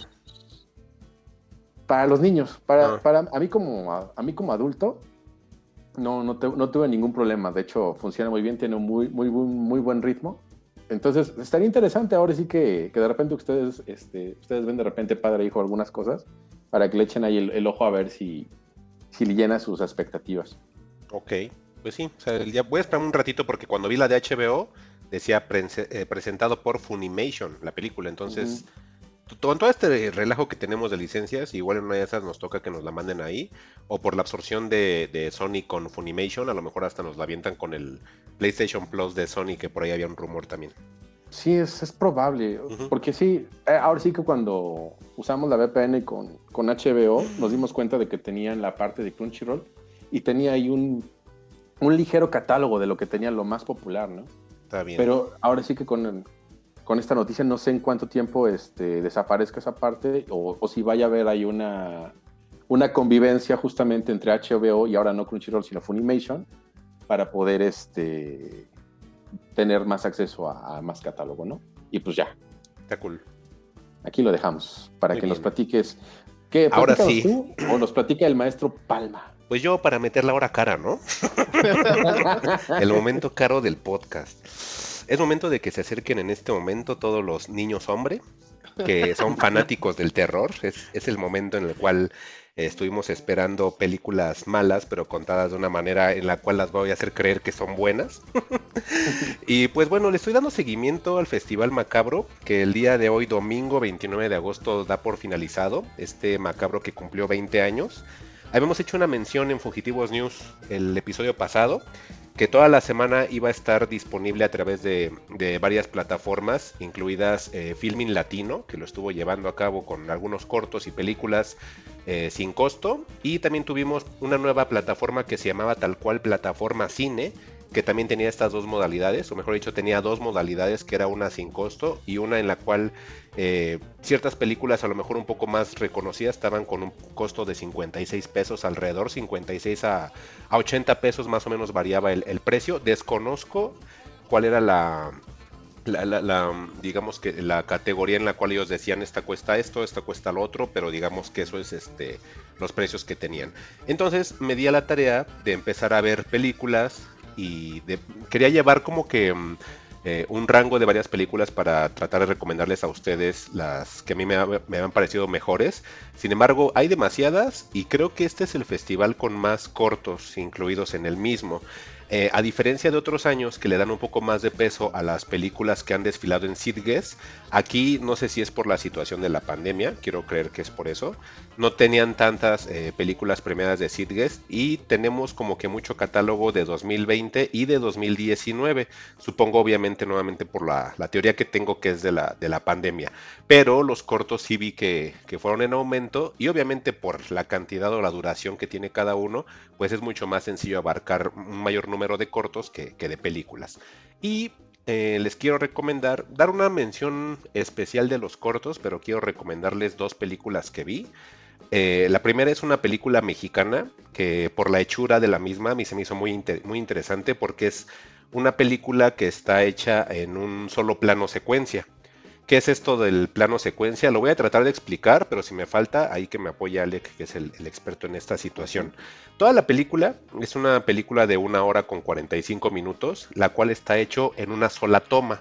No hay ni un corte para nada, eh, inclusive por la forma en la que está hecha la película se nota que es de bajo presupuesto, pero por la manera en la que está hecha hay algunas partes en las que los dos personajes principales que trata esta historia se mueven como que uno de un lado y otro para otro y entonces el director decide por quién irse, pero sí a veces como que eh, el irte sobre una persona y la persona que está a lo mejor sosteniendo el micrófono, quiero pensar, como que se va para el otro lado, entonces a veces como que se pierde un poquito el audio y a veces tiene ese tipo de, errores o como que se mueve un poquito de más la cámara.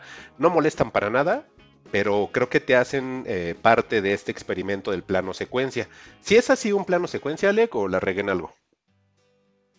No, si es así un plano secuencia, en realidad se trata de mantener tomas continuas sin cortar. Eh, pues hay distintos ejercicios de esto, se pueden hacer a través de situaciones bien planeadas y estructuradas, como por ejemplo en Bergman de Iñárritu, aunque hay un par de trucos por ahí. Sí mantiene planos continuos por más de 30 minutos sin ningún problema, pero sí, básicamente es eso cuando comienza la película, bueno, les platico de qué trata la, película. La película eh, son son dos eh, protagonistas, Eduardo, em, que está interpretado por Antonio Alcántara Cruz, y Lili, que está interpretado por la española eh, Elena Puig. Ellos se encuentran en una plaza, parece ser que es como Coyoacán, se encuentran en una plaza para quedarse de ver porque se encontraron en una, cita tipo, este, tipo Tinder. Entonces se quedan de ver ellos dos y empiezan a platicar los personajes. Lo curioso es que en la película comienza que eh, Eduardo le dice a Lili que pues lo disculpara por llegar tarde. Ella ya estaba a punto de irse, estaba como mensajeándose con un amigo de qué crees que no llegó este güey, etcétera. Y de repente llega él y le dice, oye, ¿tú eres Lili? Sí, ah, soy Eduardo, discúlpame. Ya estaba súper enojada Lili, ¿no? Y le comenta, lo que pasa es que venía camino para acá y me asaltaron. Entonces, pues me quitaron mi teléfono, me quitaron mi cartera y ya no tuve manera de, de avisarte. Entonces quise apurarme para ver si todavía te veía para mínimo este, disculparme y a lo mejor si lo podíamos agendar, etcétera. Y él le dice, ah, te asaltaron, estás bien y no sé qué, sí, y pues discúlpame porque pues quería que fuéramos a un museo, etcétera. Este, pero no tengo dinero. Y entonces la chica así de, pues no, no quiero que me invites, o sea, vamos y yo lo pago, no te preocupes, ¿no? Entonces, desde ese momento eh, tú ves a los personajes que van entrando a un museo, obviamente por situaciones este, de confidencialidad no pasan ninguna escena dentro del museo. Entonces ahí me rompió un poquito porque ellos se queda, la, la cámara se queda afuera, entonces ellos entran en, eh, por un costado del museo y salen en la parte trasera, pero nada más tú ves que entran y salen, pero sí el plano no se rompe para nada. Y ahí me gustó mucho porque van de camino eh, sobre un mercadito y hay muchos puestos de comida, hay gente en la calle y la cámara los va siguiendo, entonces vas viendo todo lo que va alrededor. Este, hay un, inclusive un señor de esos que te, que tiene los pajaritos que te sacan las cartas y sale ahí, entonces eh, compran un helado, o sea, todo eso, digamos como que en ese mismo plano me gustó mucho y, y vas viendo la interacción que llevan ellos dos. Entonces se van cayendo bien y le dice eh, Eduardo a Lili, pues si quieres te, invito a mi casa y, cenamos algo. Y ella, ah, o sea, aparte eres chef, sí, pues invítame, ¿no? Va, van a la casa y todo. Y cuando llegan a la casa, eh, suena un teléfono y Lili se acerca y se da cuenta que está en la, en la chamarra de Eduardo. Y le dice, oye, pues tú me dijiste que te habían asaltado. Y él así de, ah, este, no, lo que pasa es que mm, pues me da mucha pena, pero no tengo dinero y pues te inventé lo, de, lo del asalto. Ah, y pues, ¿qué más me mentiste, no? Y ya él, no, pues es que nada más eso. Ah, ok. Y eh, después de eso, este, ella como que no está como muy a gusto, ya se quería ir. Y él se va a la cocina ah, y toma el vino y le pone ahí unas gotas como de algo. Y el vino se lo da a la chica. Y pues obviamente la chica se, desmaya y, y Eduardo la amarra. Entonces dices, pues es una película que se trata de, alguien que secuestra personas y las daña y todo, pero ahí empieza la película. O sea, no les quiero decir lo demás porque ahí es vuelta tras vuelta, tras vuelta, tras vuelta. Eh, no todo es lo que parece. El que puede ser malo no es malo. Todos tienen un motivo de por cuál están ahí. De, no es nada como puesto al azar. Eh, y todo está en ese plano secuencia que, que, les digo y ya les explicó también a grandes rasgos Alec de qué trata, que creo que fue lo que más me gustó. El final está muy bien. Nada más sí les diría que esta película que se llama Rendes Bois, se escribe Rendes con Z y luego B-O-U-S, como si fuera en francés, algo ahí raro. rendezvous. Ah, muy, muchas gracias, Juan. Ah, muy bien. Muy internacional. Eh, Pero es mexicana la peli, ¿eh? O sea. Uy, uy. Esta película está dirigida por Pablo Olmos Arrayales. No encontré nada, me parece que es novel en esta película. Eh, sí es parte del Festival eh, Macabro, entonces sí les sugeriría verlo por toda la manera en la que está hecha la película. Eh, fue la primera película que elegí del festival por esta situación que les comentaba del plano secuencia y ver algo así en una película de terror, o mejor dicho, en un thriller, mm, se me hizo como muy original. Que fuera mexicano, pues sí me emocionó todavía más. Y mm, hay algunas escenitas ahí medio forzadas, pero funcionan para la trama que lleva y por esos plot twists que llega a tener. Hay como tres plot twists que dije, ah, ok, está bien, ah, muy bien. O sea, sí me hizo que los, que la una, que la hora con 45 no se me hiciera pesada. Pero sí se las recomiendo. A lo mejor todavía la alcanzan se supone que el festival termina hoy, pero no sé si ya mañana lunes ya no exista ninguna película, pero si quieren anotarla, de todos modos en el título del podcast viene por mi pronunciación mala que ahorita Juan la va a corregir, pero se llama así Rendes Boa, que es Rendes con Z al final, y luego es V-O-U-S. Así es como se llama la película. Sí, qué nombre tan raro. O sea, sí, cuando lo vi dije, ¿esto qué, no? Y entonces empecé a ver la sinopsis y dije, ah, ok. Entonces, y la primicia tal cual te dice, este, eh, se encuentran dos personas en una cita, pero no sabemos por qué él le miente a ella, ni ella por qué. Y así termina nada más la sinopsis. Entonces, de, ¿cómo? Pero ya conforme vas viendo lo que va sucediendo, dices, ah, ok, sí, sí, se las compro. Eh, yo creo que para no afectar esto del plano secuencia, nada más hay una sola escena en la cual hay música. Y es como una música que proviene de fondo, o sea, como de fuera, ¿no? Y dices, ah, o sea, como que es muy inmersiva la película. Nada más si traten de verla como lo que es. Es una película independiente, pero creo que el objetivo lo cumple. Entonces sí se las podría recomendar bastante de, este festival de Macabro. Ah, ok. Mira, para completarte, rendezvous, en realidad, si lo pones en español, lo puedes, es, significa la cita. Ah, mira. Ah, justo eso iba a preguntar si alguien había buscado qué significaba. ok, qué, raro, o sea, tan complicado para decir cita. Amo el español. Muy bien, no tengan dudas o algún comentario. Pues la verdad es que a mí todo lo que dijiste creo que está perfecta así la reseña porque te invita un buen a verla. O me preocupa un montón que porque yo tengo experiencia en festivales de estos y literal mañana ya no vas a encontrar nada y luego es, un rollo encontrarlos en algún lado. Entonces creo que hoy estamos grabando hoy domingo. Eh, creo que sí me voy a aventurar a verla porque se me hizo bastante interesante me sonó como bastante oscura. Sí, y creo que es justo el tipo de cine, sobre todo mexicano, que, ando buscando siempre. Sí, este yo creo, en serio, sí se los puedo recomendar.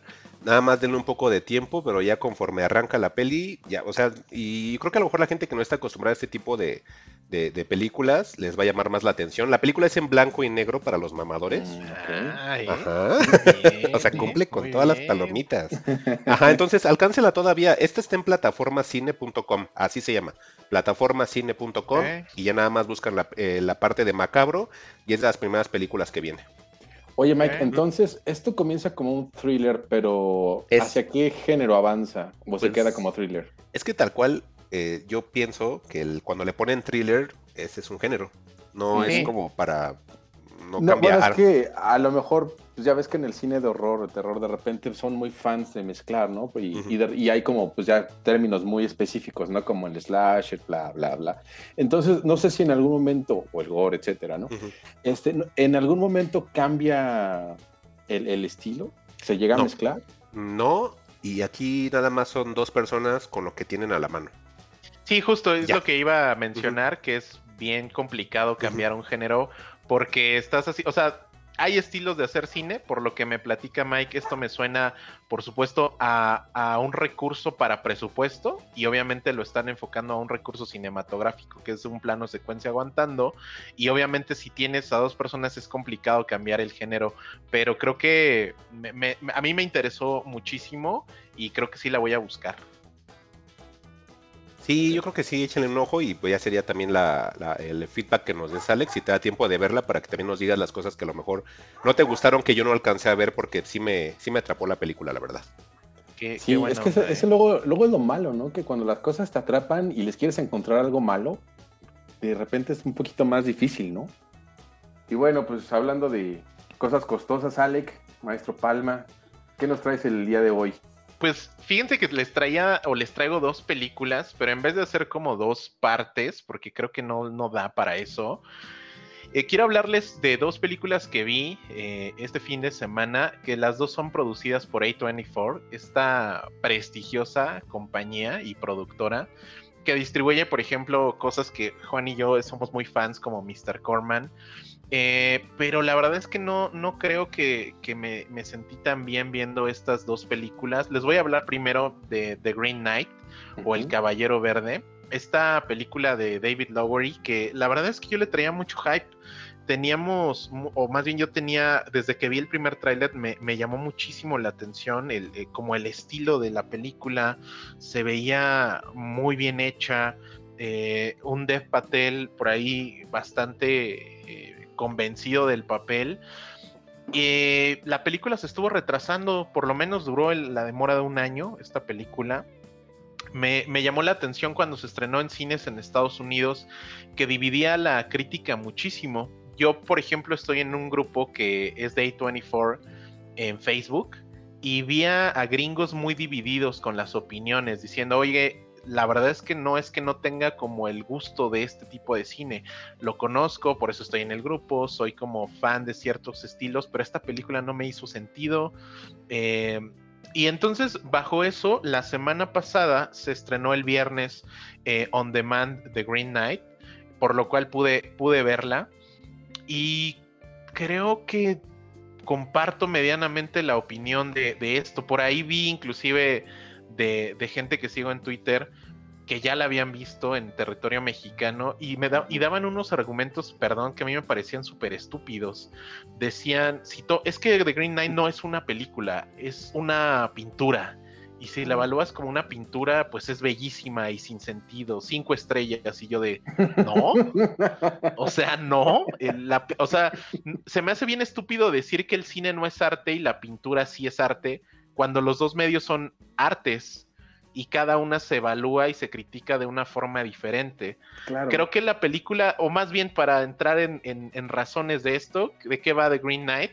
The Green Knight está basada levemente en un poema del siglo XIV, el cual se desconoce al día de hoy su autoría, y trata de, de hecho el poema se llama Sir Gawain y el Caballero Verde, o, perdón, se llama Sir Gawain y el Caballero Verde. De hecho, por ahí estuve viendo algunos videos que hablan de esto y no hay una pronunciación exacta de Gawain.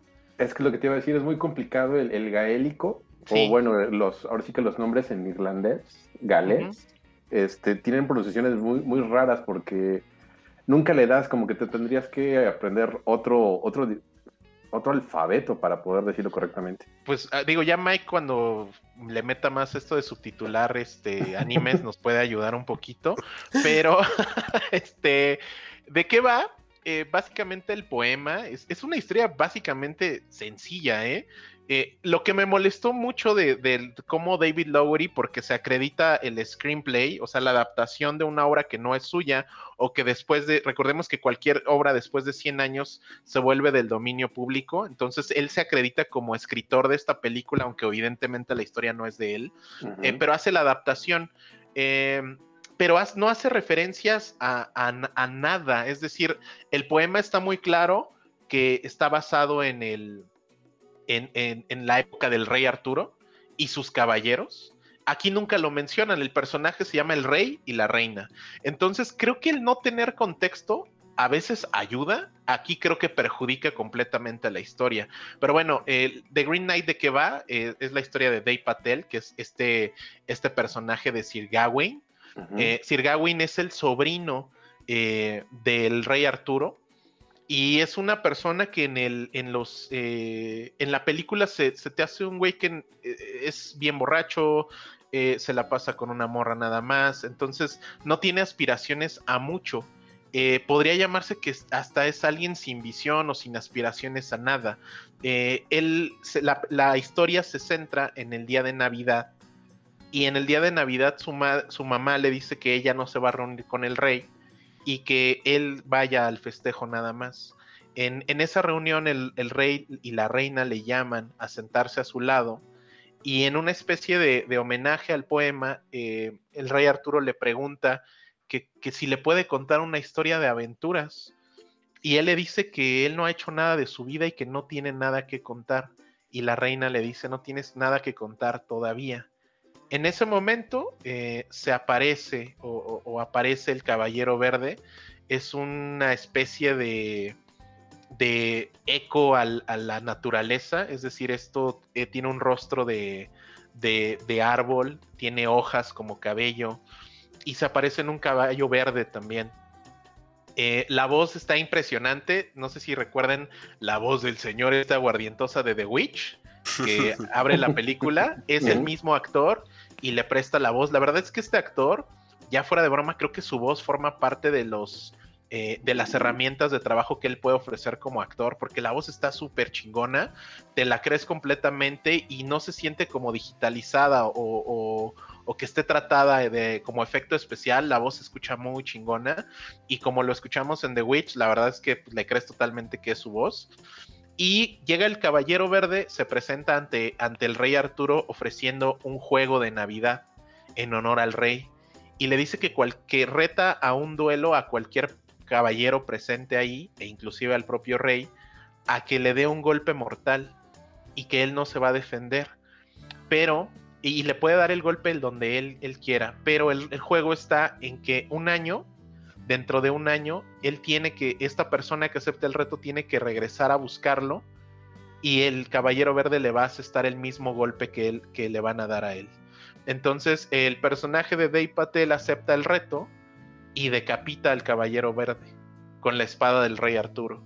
El Caballero Verde le entrega su arma, su hacha verde se le entrega y, le, y se para. La toma está bastante chida se para el caballero verde decapitado, recoge su cabeza, se va riendo y dice que se ven dentro de un año. Básicamente esa es, esa es la historia. Y la historia es sucede o, transcurre el año de manera casi inmediata en la secuencia. Creo que es una secuencia de 5 o 8 minutos que se toma David Lowery para que transcurra el año. Y la historia es, o la película es el viaje de este personaje en busca del Caballero Verde para, para que le asesten este golpe, que por supuesto va a ser un golpe mortal, y él sabe que básicamente está acudiendo a su propia muerte, ¿no? No, no, la, película o las personas que ustedes eh, escuchen hablar de esta película les van a decir que es arte, eh, que, es, que es como una pintura y la verdad es que no. Creo que el problema de la película radica en querer ser una película con una ambición enorme, con unos paisajes enormes digitalizados que muchas veces se ven falsos. Tenía, tiene unas tomas donde salen gigantes que parte de una, de una toma de eso salía en el tráiler y me emocionaba mucho donde veías una mano que literal se agarraba a un monte y lo cubría completamente, pero la película falla porque cuando ves esa escena, pues se ve todo muy digital. Eh, además, eh, este, eh, este personaje se acompaña en una parte de la historia de un zorrito que representa como la guía espiritual y también se ve bien digital. Entonces creo que le resta mucho poder lo visual, porque si tú, si tú congelas un frame de una toma, pues sí se ve bien padre, ¿no? O se ve muy artsy. Pero cuando ves una toma continua, ves una toma deficiente por seguramente por temas de presupuesto, porque A24 no produce películas de 100 millones de dólares, es casi una productora independiente y esto no funciona así. Entonces, la verdad es que no estoy seguro de cómo sentirme con la película. Tiene un final bastante eh, potente, sí funciona el final. No se los voy a mencionar, por supuesto. Pero eh, definitivamente creo que, no hay una. Pues como una, una coherencia en toda la película. Porque definitivamente no, no, no logramos. O sea, el director no logró como, como la potencia en toda la película, definitivamente, y algo de lo que se le acusa a esta película es de ser muy, muy lenta, y sí lo es. O sea, y, de nuevo, creo que soy el público que está acostumbrado a esto, entiendo el pacing de una película, el ritmo, y yo no tengo ningún problema en ver una película con un ritmo lento, pero no cuando no tienes historia, y creo que este es uno de los casos clásicos de directores que anteponen lo visual a una historia. O sea, David Lowery persigue más una toma bonita, una toma que se vea instagrameable, a contar una historia coherente, a contar una historia que, te atrape. Y definitivamente yo les puedo decir que quien te diga que esto es una, una obra de arte es el típico caso o cliché del cuate que invita a la cineteca a alguien a, cortejar y te dice eres arte amiga y, te quiere explicar la película en la Cineteca Nacional, así a él no le haya entendido y te diga, no, es que es que ya la industria está destruida y, el, el, cine nos destruye, pero mira, esto es uno de los templos del cine y pues bueno, eres arte amiga, pásame tu WhatsApp. O sea, es eso, ¿no? Definitivamente no es una mala película, no la volvería a ver nunca. El final, definitivamente creo que la estructura de Lower y que además es una película larga, dos horas diez minutos, en, sí cierra la historia que quería contar, pero nos contó una historia sin tener referencias o contexto de muchas cosas. El, digo, tampoco soy enemigo de los directores que te ponen un reto como como público al no explicarte tanto y no te da todo en bandeja de plata pero definitivamente el decir no hay contexto de nada y tener una imagen bonita y al final sí ya entender qué es lo que querías transmitir y el mensaje de la película creo que se pierde. ¿Qué les puedo comentar del final sin decirles más temas? Pues que es una película que habla del círculo, del círculo de la vida, habla de la muerte, habla de qué significan los, las acciones que tienes en, en la vida, el saber si lo que estás predestinado a hacer realmente puede cambiarse al tomar ciertas decisiones en tu vida. Habla de la cobardía y de qué significa ser valiente, no valiente al enfrentar a un caballero verde, sino al tomar decisiones complejas y al saber que las consecuencias de esas decisiones. Entonces, The Green Knight no la recomiendo a todo el mundo, creo que es muy poca la gente que le va a tener la paciencia a esto.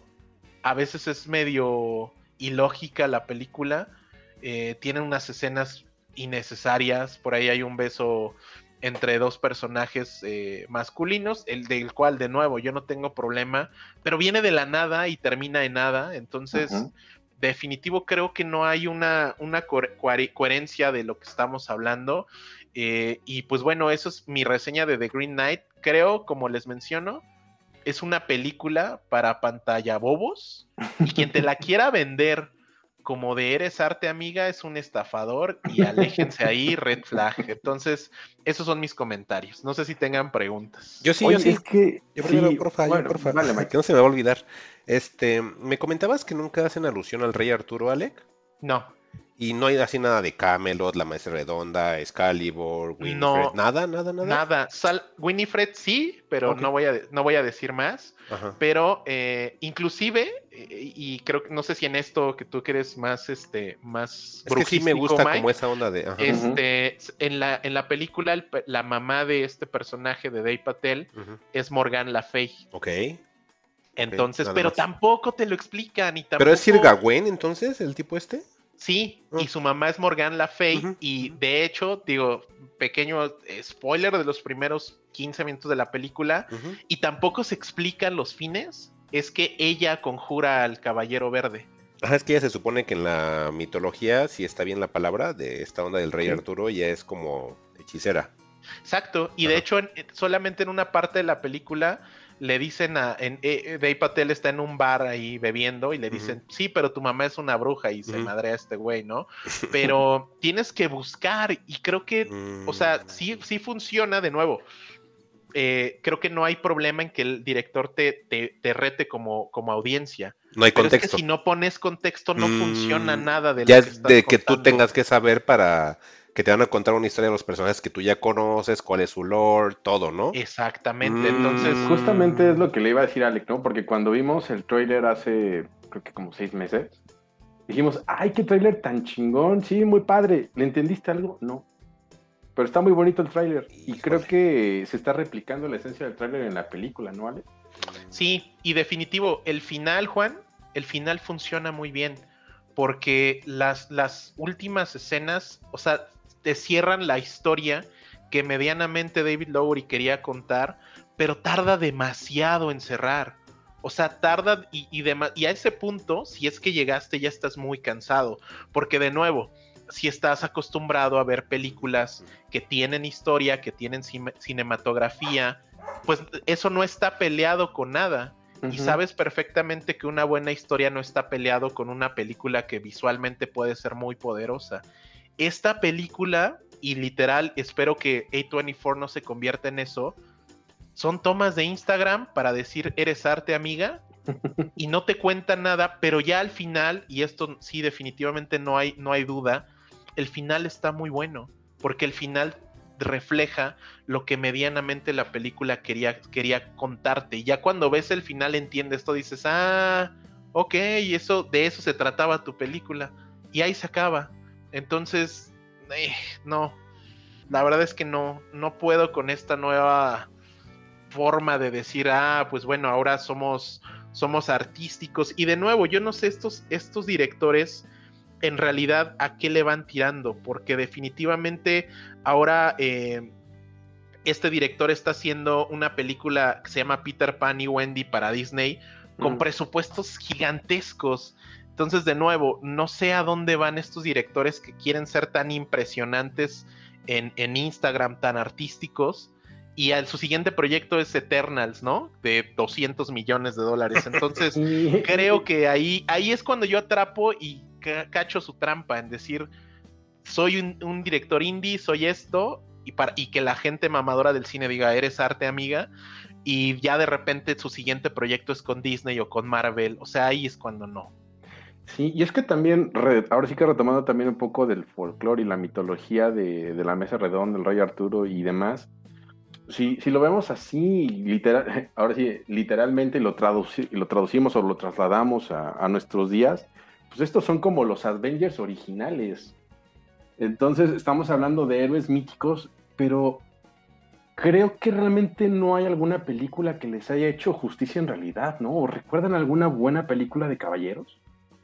A ver, Mike. No voy a decir caballero de caba- ¿Cómo es corazón de dragón, Ale? ¿Qué? No, no, no.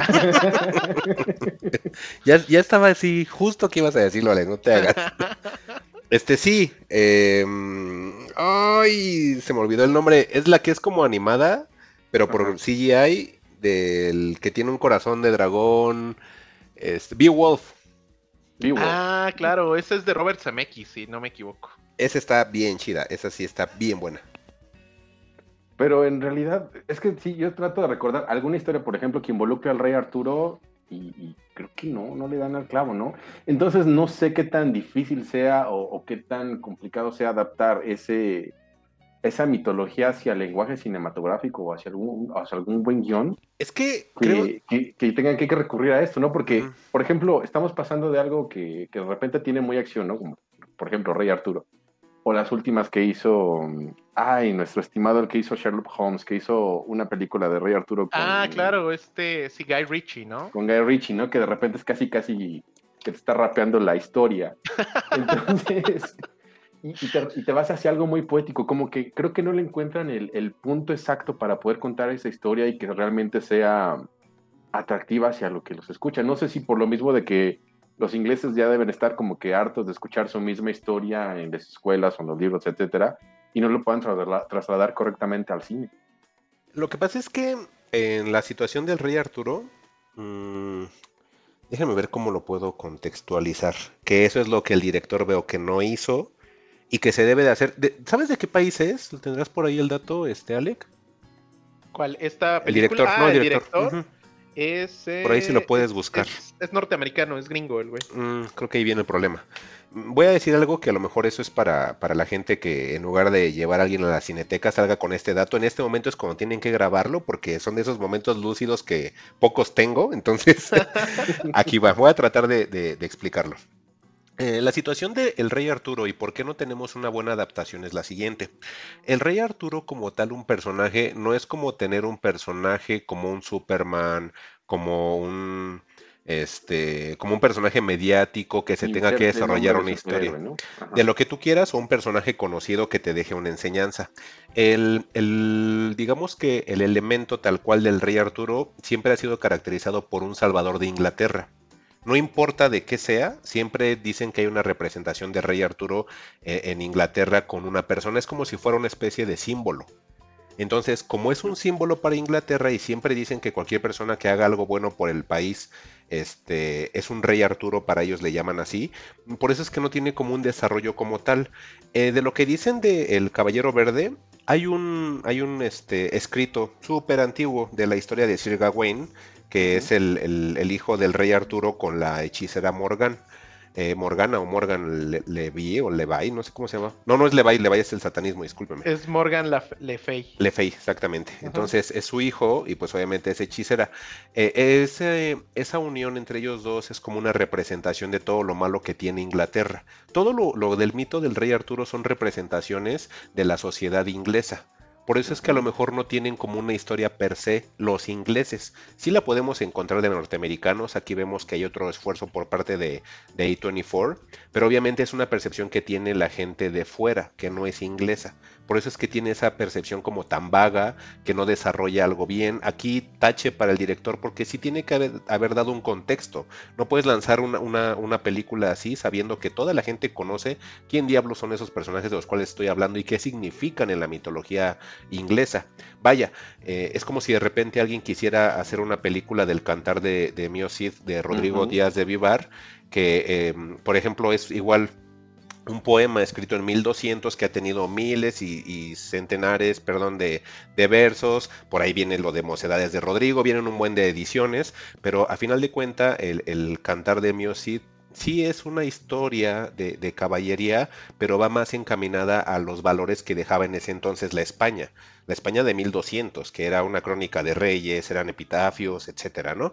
Y aquí se tiene que plantear de esa misma manera, pero por lo que me dice Alec, no te dicen nada del trasfondo, no hay un contexto, nada más desde que se vea bonito, y sí te tienen que desarrollar, de menos decirte de qué trata cada uno de esos personajes y cuál es la importancia. Seguramente ni siquiera tocaron la peste negra, Alec. No, definitivamente es- No, esta es una película que se No. llama, o sea, se trata de, de hacer tomas impresionantes que medianamente están funcionando, algunas funcionan, otras no, porque es evidente que no puedes hacer una toma del Señor de los Anillos con un presupuesto 50 veces menor, ¿no? Eh, la película tiene tomas, o más bien eh, escenas sin sentido, pero que tienen una justificación hasta el final. Entonces, definitivamente esta es una película que no, no podría recomendar yo abiertamente a cualquier persona. No es una película ni de lejos histórica porque no trata de nombrarte a nadie ni Mm. especificar cuál es la función de nadie. Simplemente es una película y, y creo que con esto puedo cerrar la, la- la- como la explicación. Trata de ser una película con una reflexión sobre un tema de la vida, qué significa la vida, el círculo de la vida y de la muerte. Hasta el final entiendes eso. Entonces es cuando dices, ah, es que entonces tendrías que haberme explicado que iba a ser así. Entonces, no me puedes. Exacto. o sea, Creo no- que, creo que es lo que te digo entonces. Quiso tratar de mm, e- ejemplificar lo que te decía, de que eh, los ingleses lo tienen como símbolos. Entonces quiso a lo mejor meter esos símbolos, pero al no tener un contexto de todo esto que le estoy platicando y que todavía le falta un buen por desarrollar, porque ahorita nada más Sí. les digo por encimita, no, entonces sí es algo fallido, porque a lo mejor es una percepción que tenía él, pero que no supo cómo trasladar la pantalla, ¿no? Sí, y de nuevo, creo que es el pretexto para decir, tengo el director bien artsy y ya se vendió con Disney y seguramente ya lo vamos a ver en Wakanda Forever 3. Ujú. Eh, y son de, esos, de esas cosas que definitivamente no entiendo la gente que como que encumbra esto y- y minimiza, por ejemplo, en decir, ya estamos hartos de rápidos y furiosos, queremos puro Green Knight, así de no, creo No. que los dos polos están súper mal.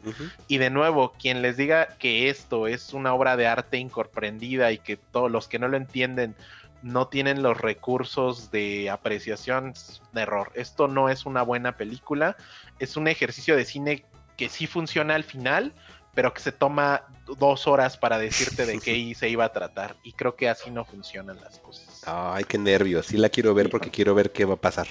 O sea, quiero ver cómo meten a los personajes. Me da mucho morbo. Porque pensaba que iba a ser una película como de aventura, ¿sabes? Sí, yo también, de hecho. No, yo la verdad no lo veía así, ¿eh? O sea, el tráiler como que no te daba esa impresión. Lástima, o eso hubiera sido como que el...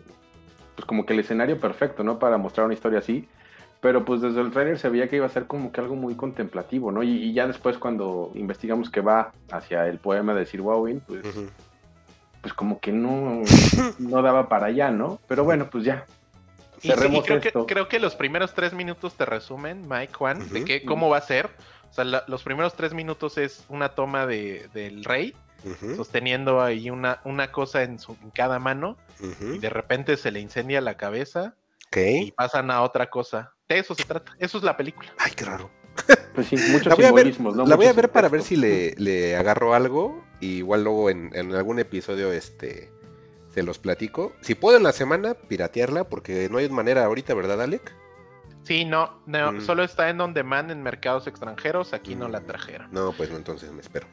Igual, si la consigo, les digo. Si no, pues me espero un ratito. Pero yo creo que sí Sí. les voy a traer comentarios, ¿eh? Perfecto. Y bueno, ya para cerrar mi participación, Sí. Eh, muy breve, eh, vi también una película de la A24 que se llama Minari. Una película que fue muy... eh, bueno, no, no tuvo tanta prensa, por ejemplo, como Parasite, Sí. pero sí tuvo pues prensa al, al- al ser una Como película... que se quería colgar por ahí, ¿no? Exacto, sí, justo se quería eh, colar por ahí, creo que no funcionó de todo. Es una película eh, escrita por, por co- un inmigrante coreano y está estelarizada por Steven Young, eh, el, este señor de, de Walking Dead. Y bueno, más allá de platicarles de la historia, eh, aprovecho el, el- como el espacio para hablar un poco de A24. Creo que este truco de decir que ellos son cine del bueno, cine de arte, cine de autor, y decir que todo lo que hace A24 es bueno, creo que no. La película de Minari que vi ayer es una buena película. Eh, creo que antes de grabar Juan habí- tenía un nombre para estas historias coreanas que tienen como una historia como con una moraleja, no sé cómo le llamaste Juan. Pues yo te dije que más bien como que eran K-dramas, ¿no? Nada Exactamente, exacto. Esto es una, un K-drama eh, de pero, nuevo. Pero tienen que decirlo como es, ¿no? Es K-drama, porque no saben decir drama, ¿no? Dicen drama. Entonces, esta es una película de una familia de inmigrantes eh, coreanos. Eh, esta, esta, película está establecida en el en los ochentas, no te dicen exactamente en qué momento, solamente mencionan a Ronald Reagan en algún momento como presidente, eh, y son unos granjeros que su matrimonio se está yendo a pique y ya. Eh, la abuela es una abuela coreana y chistosona, también el personaje tiene como un, sí te llama la atención, te es agradable y de repente le quitan foro y la vuelven una inútil. O sea, no sé qué tan tanto estoy comprando ya estos señores.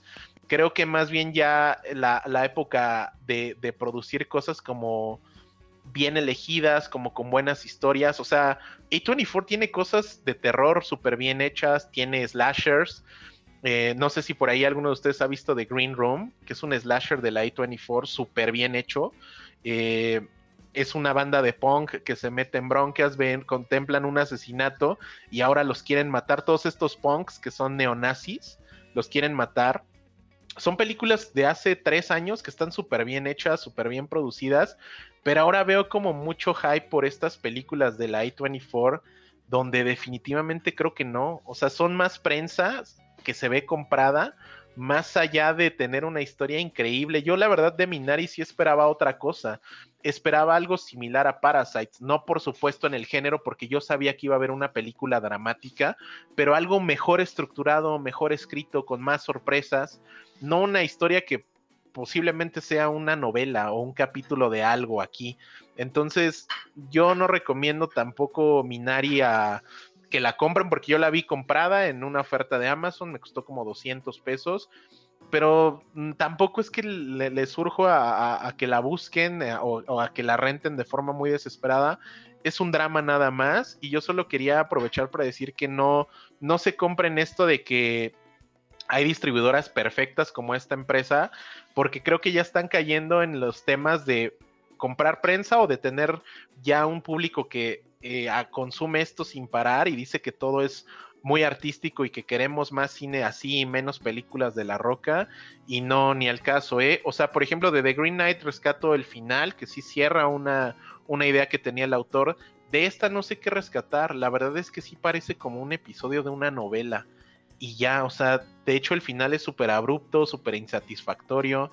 No, tampoco pudiera recomendar. Creo que sí traía películas que les tenía muchas ganas, buenas expectativas, las vi en buenas condiciones y ni así me convenció. Entonces, cuando me pasa eso, me gusta ser como muy honesto en, en que en cómo veo las cosas. Digo, definitivamente si alguien hay muy fan de Minari, pues se lo creo, pero pues no, no, definitivamente creo que quedé muy decepcionado de estos contenidos de Light 24 este fin de semana.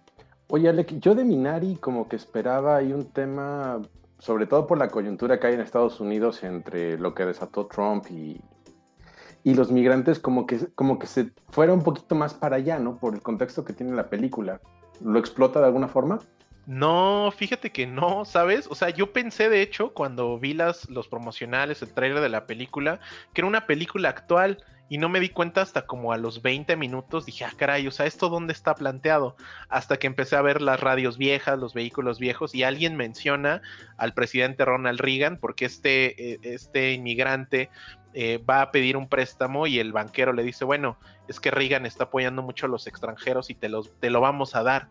Solamente ahí entendí como el, tiempo donde está ubicado, pero, o sea, más que ser como un tema como de una posible denuncia o, o hablar como de lo complicado que pudiera ser inmigrante, te pone escenas como chistositas, ¿sabes?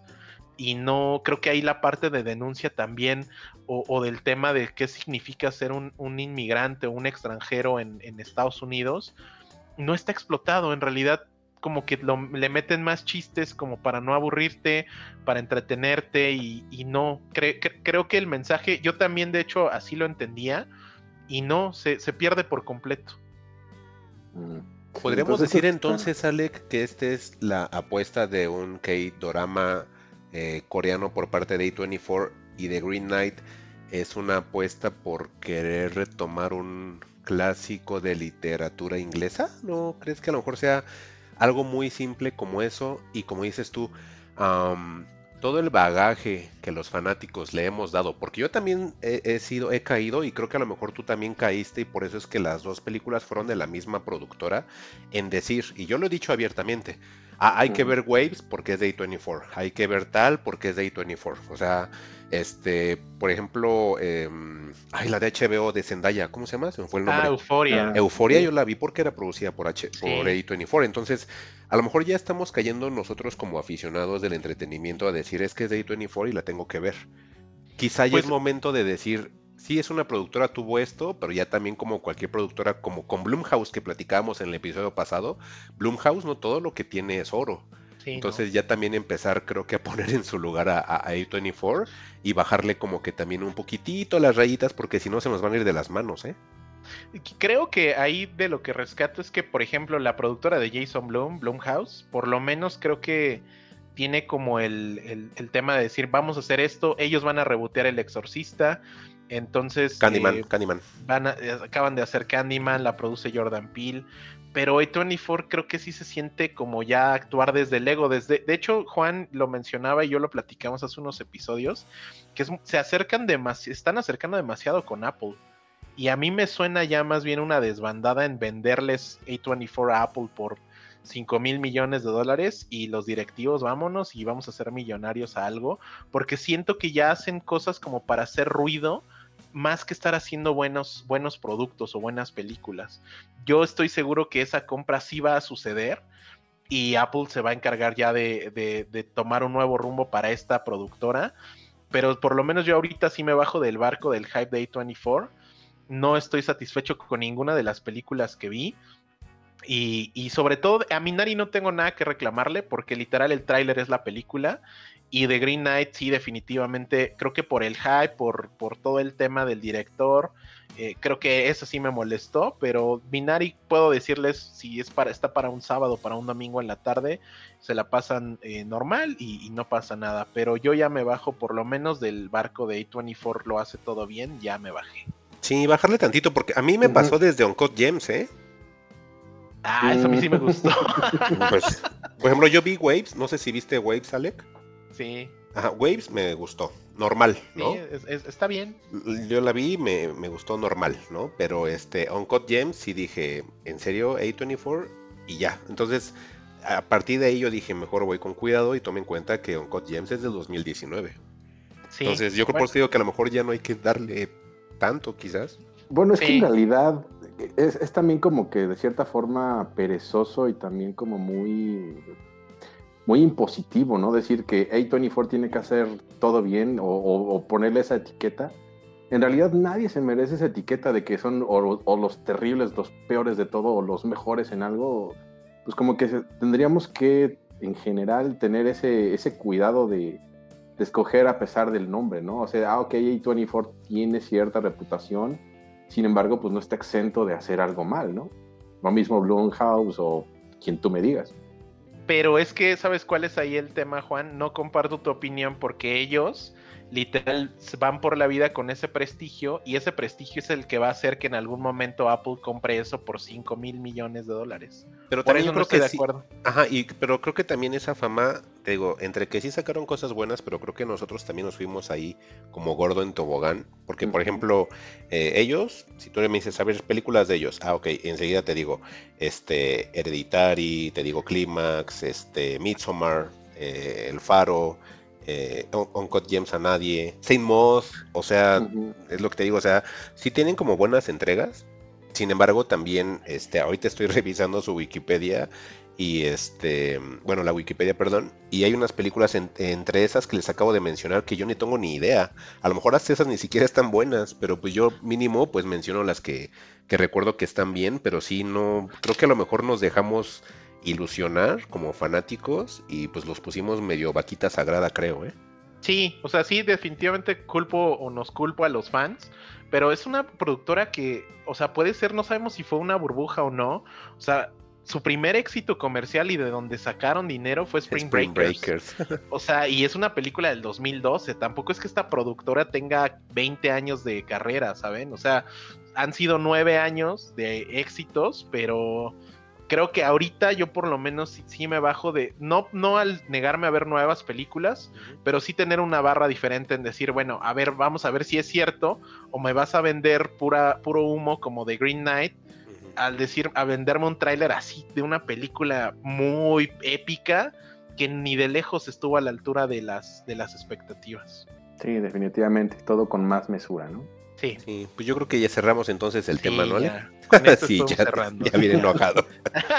cuando, cuando acabe la pandemia te vamos a ver a fuerza un estreno de Tony Fox con tu playera. Pero es que también, mira, estoy revisando lo- las, las- las películas que han tenido y por ejemplo viene Spring Breakers.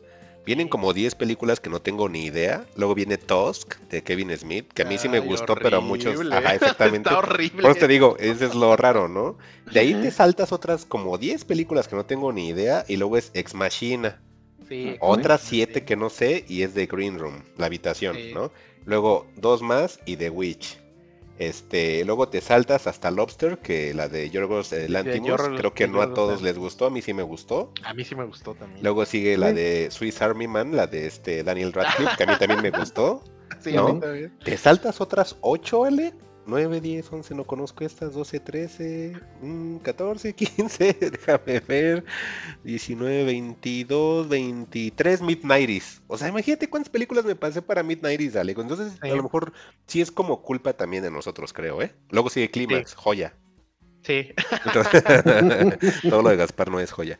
Pero este, te digo, creo que a lo mejor sí es también un poquito de los fans. Y también sabes que es como que el querer nosotros tener una productora de respaldo. O sea, que, Sí. que- de verla de, de ojos cerrados, ¿no? Así de, ay, pues ya pone de eh, de A24 porque ya vi como cinco películas horribles.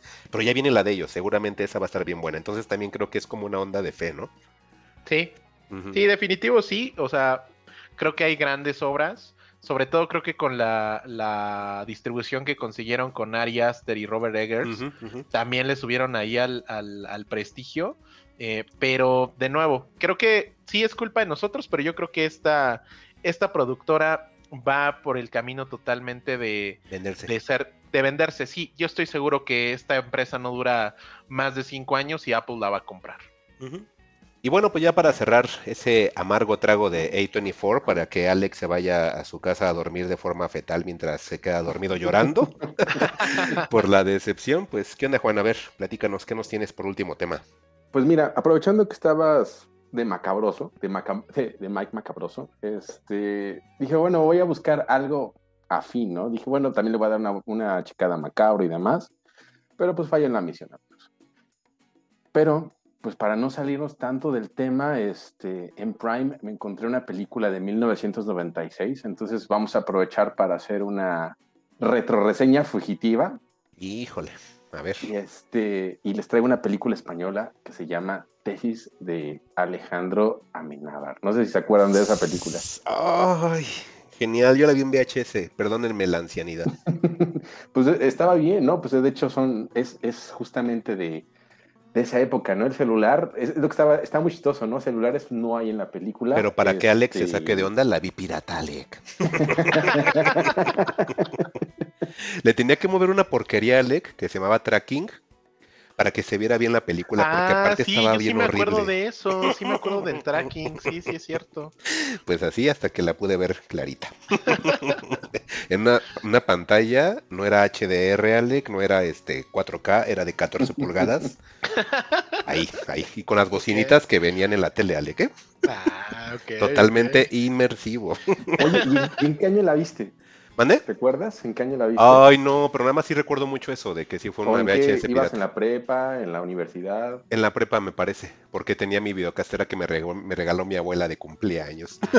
Ah, Eh, Eso sí está bonito. bonito, ¿eh? sí, sí, bien, boni- bien bonito, pero para ver tesis, ¿no? para ver Perdita Durango, pirata.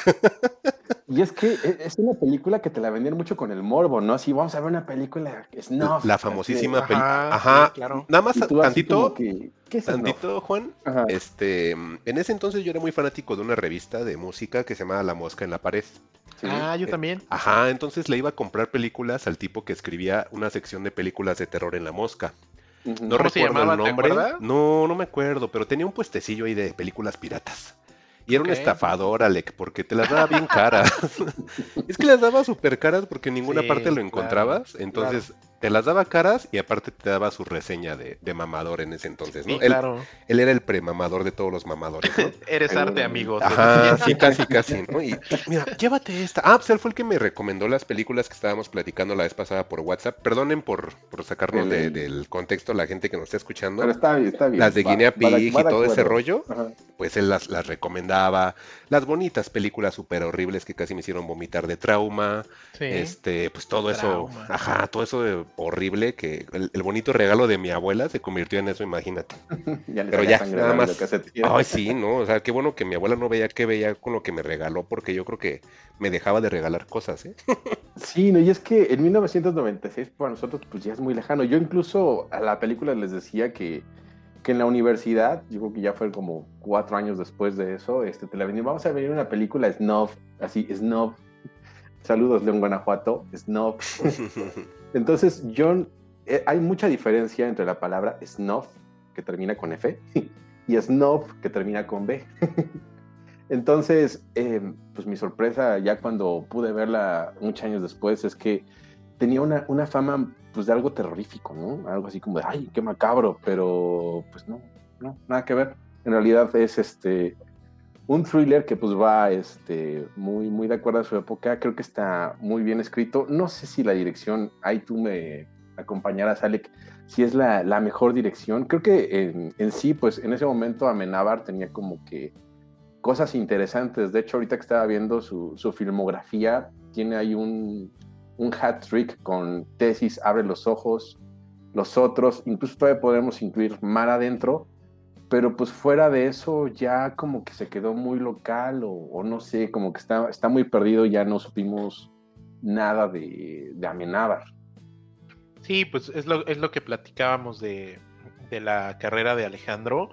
Eh, definitivamente creo que su carrera en Hollywood no, no fue lo que muchos esperaban, incluido yo. La verdad es que creo que Los Otros es el golpe maestro que le mete a esa industria al hacer cine de género, hacer una película de terror escrita eh, dirigida por él, hacer una obra original que no, no es ninguna secuela de nada. Y creo que después de, con Mar Adentro empezó a conquistar como mercados al regresar a hacer una película en español. Entonces, definitivamente creo que eh, Tesis, por supuesto, es una película con pocos recursos. Creo que más de la dirección de Tesis yo destaco eh, el guion, o sea, el, el- ser, empezar a hacer cine de autor, es decir, lo que vas a dirigir, lo estás escribiendo. Y no sé, eh, Juan, para los que no, no han visto Tesis, si nos puedas platicar un poquito de qué va. De hecho, es, es a lo que iba, porque justamente y yo cuando vi la película dije, es una mala película, es una buena película. A mí como que quería darle un- una vista un poco más este, objetiva en esta segunda vista. La primera vez que la vi me, me encantó, me gustó mucho. Y ya la segunda, pues como que caí rendido a los pies de, de Tesis y, de Amenábar, ¿no? Y, y la película comienza de una forma muy sutil, como que rompiendo, transgrediendo, transgrediendo la, la idea de, de- bondad o de, ser bueno, ¿no? De ser este, alguien impoluto. Em, la primer, de hecho, va a haber estropeos, amigos, porque pues, es una película que se estrenó hace 25 años. La vamos a- a platicar abiertamente. Este, espero no se molesten. Seguramente muchos de ustedes ya la vieron y quien no, pues trataremos de no arruinarles tanto, pero sí va a haber un poco de estropeos. Este, y te digo, la película abre con una escena en el, en el metro. eh, nuestra protagonista, en este caso, que es Ana Torrent, que se llama Ángela Márquez, su personaje. Ángela está en el metro y, y le piden que, que desaloje el, el tren porque hay un accidentado. Alguien se aventó a las vías del tren y está partido en dos. Así lo dicen literalmente en, en la película. Y todos están caminando en fila pegados a la pared para no acercarse a las vías. Como todo, siempre hay morbosos y gente que está, que está viendo algo. Y y Ángela, este, a pesar de que está respetando las, las leyes, las, la norma, no puede contra la curiosidad el, morbo y, ve lo que, lo que ocurre ahí, ¿no? Entonces, esa primera escena se me hizo muy interesante porque sí te deja ver que el personaje, a pesar de que sus convicciones o, lo que ella cree que, es, es una persona recta y que está este, apelando hacia el bien, en realidad, pues es una persona como, como todos, ¿no? Con, defectos, con fallas, y, se me hizo muy interesante cómo, cómo nos presenta al, personaje de Ángela de inicio, ¿no? Ángela es una estudiante de periodismo, ciencias de la comunicación en la escuela, en la Universidad Complutense en, Madrid, y está haciendo su tesis en relación a hacia imágenes violentas, mm, en relación a, no recuerdo bien cómo, cómo era el título de su tesis, pero ella lo que quería encontrar era imágenes muy violentas para estudiarlas y, ver cómo afectaban los comportamientos de las personas. Una cosa así, ¿no? Como que el sueño de todos los comunicólogos en el año 2000, ¿no? Ver cómo afectaban los medios en las personas. Y le pide a su maestro que, le ayude a, con unas películas que están en el archivo para poder encontrar imágenes pues, de las que necesita, ¿no? Y el profesor este, le dice que, que no, que, este, que, le, que, le, es muy embarazoso este, recurrir a, pedir ese tipo de, películas, ¿no? Pero al final accede y, el profesor al que le llaman Figueroa este, decide ayudarla y va al archivo, ¿no? Este, un poco escondiendo los, los motivos, convence al, al encargado de que le deje pasar para escoger ciertas películas y es ahí donde, donde empieza nuestro, nuestro thriller, ¿no? Nuestras cosas misteriosas, porque él descubre que hay un pasadizo o que hay dentro de las instalaciones de la universidad hacia, hacia las calderas, pues cuartitos que pueden ser cuartos de servicio, pero que están ocupando para esconder otro tipo de material, ¿no? Se lleva una película y, este, y se pone a verla en, en las instalaciones de, de la universidad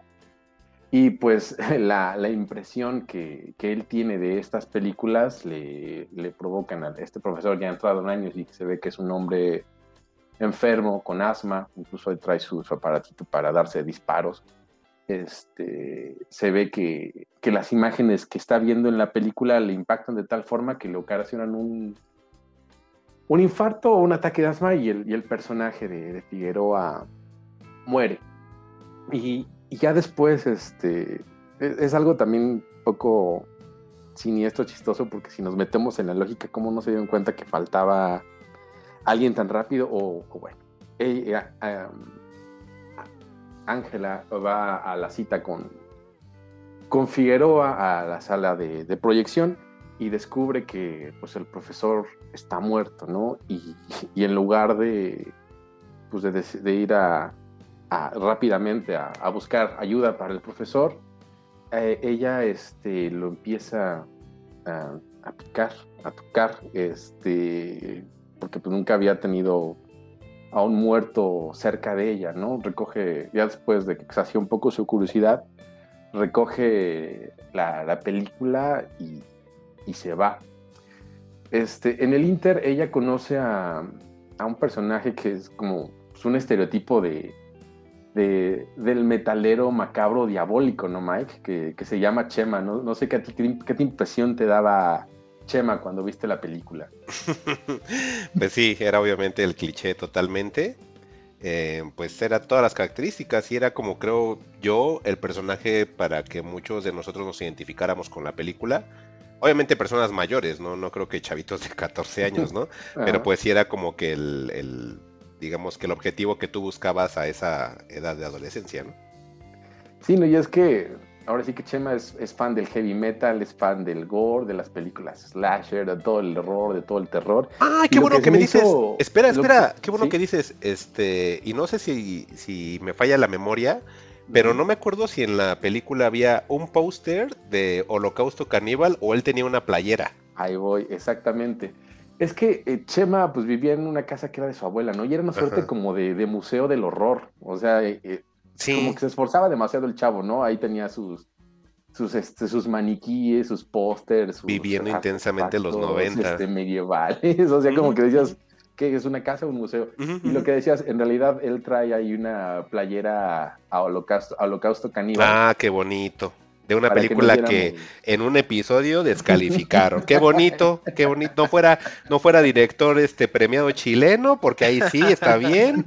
No fuera Milex Ortega, porque está mal. Ah, qué o sea, cuando es sí, qué buen, qué buen momento del episodio, Juan. Continúa, por favor. A mí se me hizo, hablando del cliché, como que todavía muchísimo más cliché, ¿no? Para que notáramos que Chema no es como un amateur del terror, él es el experto. Él es el, ah, y, este, y se vuelve como el, el sidekick o el, compañero de aventura de Ángela, porque juntos ven la película que, que mató a, a, Figueroa y se dan cuenta de que tienen en la mano una película snuff y que más allá de, de eso, conocen a la chica que está siendo torturada durante la película. Hago un pequeño paréntesis, este, las películas snuff ahí tú me completarás un poco más, Mike, Alec. Es un género prohibido, hasta donde yo sé, este, de películas ultra violentas, de imágenes reales, de gente que está siendo torturada y finalmente masacrada y, muerta. No sé si estoy siendo exagerado o, no, pero es, la idea es retratar este, una hiperviolencia y, y, la tortura hacia las personas que están siendo parte de ella, ¿no? No sé si me estoy quedando corto o estoy siendo muy exagerado, Mike. Pues no sé, Alec, es que yo tengo el, nada más el entendido que una película es no ves, matas a alguien, lo grabas y fin, pero no sé si tenga como tal un género. No, de hecho no está, no se encuentra en ningún género eh, como tal. Simplemente se decidió catalogar ese contenido visual de esa forma, pero no entra dentro de ningún género cinematográfico de manera oficial. Sí, entonces. sería pues, así, ¿no? Nada más matan a alguien, lo graban y es todo. Sí, es una clasificación de contenido visual nada más. Mm, ok, perfecto. Sí, porque como pues, de trauma, no. Es que trauma es como un documental de lo que sucedió y la otra es si agarras a una persona tal cual y lo matas, fin, ¿no? Sí, exacto. O le haces varias cosas como lo de Guinea Pig que les decía, ¿no? sí, de hecho. Busquen en Google Guinea Pig 1 y 2. No, por favor, no, lo busquen. no lo busquen. No, igual también no busquen películas Snob porque seguramente la policía cibernética se les va a ir en chinga. Esas son cosas Tengo un comentario recomendación, pero me espero al final de tu reseña, Juan. Va. Sí, porque eh, ahora sí que estas imágenes yo creo que las podríamos poner casi que al lado de, la pornografía infantil, entonces si te cachan con algo así, creo que te metes en problemas legales y de justicia. Saludos, Just Stop, saludos, saludos. Pero rápido. y bueno, cerrando el paréntesis y regresando a la película, este, Ángela y Bosco se dan cuenta de que una compañera suya ha sido este, actriz, por así decirlo, de una película snuff y que pues es una persona que están buscando porque está desaparecida, ¿no? Y, ya saben al final, pues, qué es lo que le pasó a Ángela y, perdón, se me fue el nombre de la, de la, chica muerta, creo que se llamaba Vanessa, la, protagonista de, de, la película Snuff. Ángela y Chema, pues este, Ángela a pesar de su morbo, como que se traumatiza, este, Chema dentro de toda su de sensibilización porque es muy hardcore, este, ve la película un par de veces y empieza a encontrar detalles técnicos, porque pues al final del día este par de estudiantes de, comunicación audiovisual, pues se la viven de eso, ¿no? Entonces le, le dice que, que, ponga atención que está haciendo un zoom digital y que hay muy pocas cámaras en 1996 que hacen un zoom digital.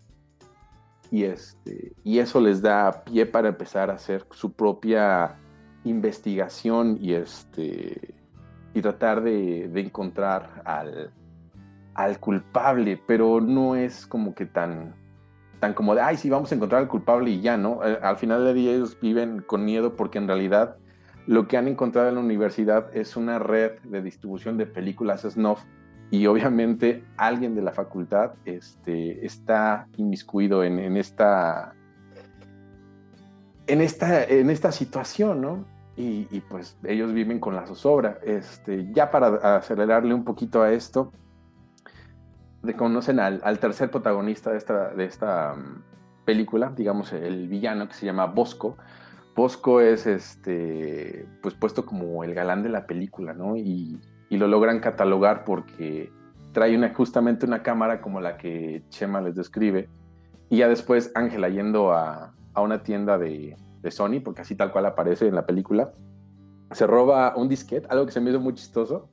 Se roba un disquete, lo corre en su, peli, en su computadora y rápidamente le, aparece la base de datos de clientes de Sony. Entonces fue así como de, ay, cama, así no funcionaba. Pero bueno, este, descubren que, las únicas, que la mayoría de las películas, de las cámaras están dentro de la facultad, que tienen 13 cámaras, pero dentro del, del stock de la universidad realmente no tienen ninguna, ¿no? Entonces empiezan a todavía a, generar más sospechas y los empiezan a, a, rodear con el circuito cerrado de la universidad. El profesor Castro, que en este caso es el que se queda a cargo de la tesis de Ángela, empieza a seguirle los pasos y, junto a, a Bosco, pues empiezan como que a rodear a Ángela y a Chema para poder este, atraparlos y, y que no vayan a, delatarlos, ¿no? Pero bueno, al final del día Ángela y Chema se las arreglan de ciertas formas para poder este, librarse de, del profesor Castro y al final de Bosco, que viene siendo como que el villano de, de esta película, ¿no? Y, ya, ahí le voy a parar con, con la trama y la espoleadera y la contadera porque creo que ahí les estoy escribiendo a grandes rasgos los últimos hora y 20 minutos de película. Espero que, que esto les funcione. Yo pensé este... que ya ibas a, a, empezar a actuar, Juan. Ya casi, ¿no? ya casi. Dije que iba a haber estropeos, pero... Yo tengo dudas. No. ¿Puedo, ¿Puedo intervenir? Sí, sí, adelante. A ver ahora, tú la viste de joven, supongo, ¿no? No de que seas viejo ahora, ¿no? Pero digamos, tú la viste. no, de que viejo ya soy. Tú la viste cuando salió, ¿no? No, yo no la vi cuando salió. ¿A este, poco? Porque vivía en mi pueblo de no llega a nada. Te digo que en, en, León la decían que era una película snuff. Entonces, no, pues no viviste entonces. Esta la película la pude ver ya hasta que me vine a vivir al DF, pero por ahí del 2004. Ya tenía sus años la película. ¿Y tienes una opinión distinta a... Bueno, cuando la viste la primera vez, ¿qué pensaste de ella? Pues la verdad, la primera, la primera vez que la vi, como que se me hizo un, un tanto pesada, pesada, tediosa, uh -huh. pero en realidad no, ¿eh? La película fluye. No, no, no, bien. no, ahorita no, no, Vamos a situarnos al Juan de ese entonces. Al Juan de ¿Qué ese te entonces, pareció? Se me, hizo, sí. se me hizo interesante. Dije, ah, mira, los españoles sí pueden hacer películas de suspenso. Wow. la, el, la, xenofobia, muy bien, Juan, ¿eh? Qué bueno. Sí, no, es, es que te digo, a, a mí el, el La barrera del pues, idioma. El cine español como que no se me hace muy atractivo. Como que me quedé muy ¿Qué con pasó, el. Juan? Con el... Ahí, está, ahí, está, Rec, la mejor película de terror, yo creo que en, en español de los últimos 30 es, es que años. Es lo que les iba a decir, ¿no? Como que ya, no sé si esto generó un precedente, pero hay muchas películas españolas, tú lo dices Rec, o, o las con las que lo colaboró este, Guillermo del Toro. Este, y, y, por ejemplo, El Espinazo del Diablo, si no mal recuerdo, me, me, gustó mucho. El Orfanato también me bueno. gustó. Este, entonces como que ya le empecé a... El, el espinazo es buena, ¿eh, Mike? No sí, empieces, no Más empieces. o menos, más o menos.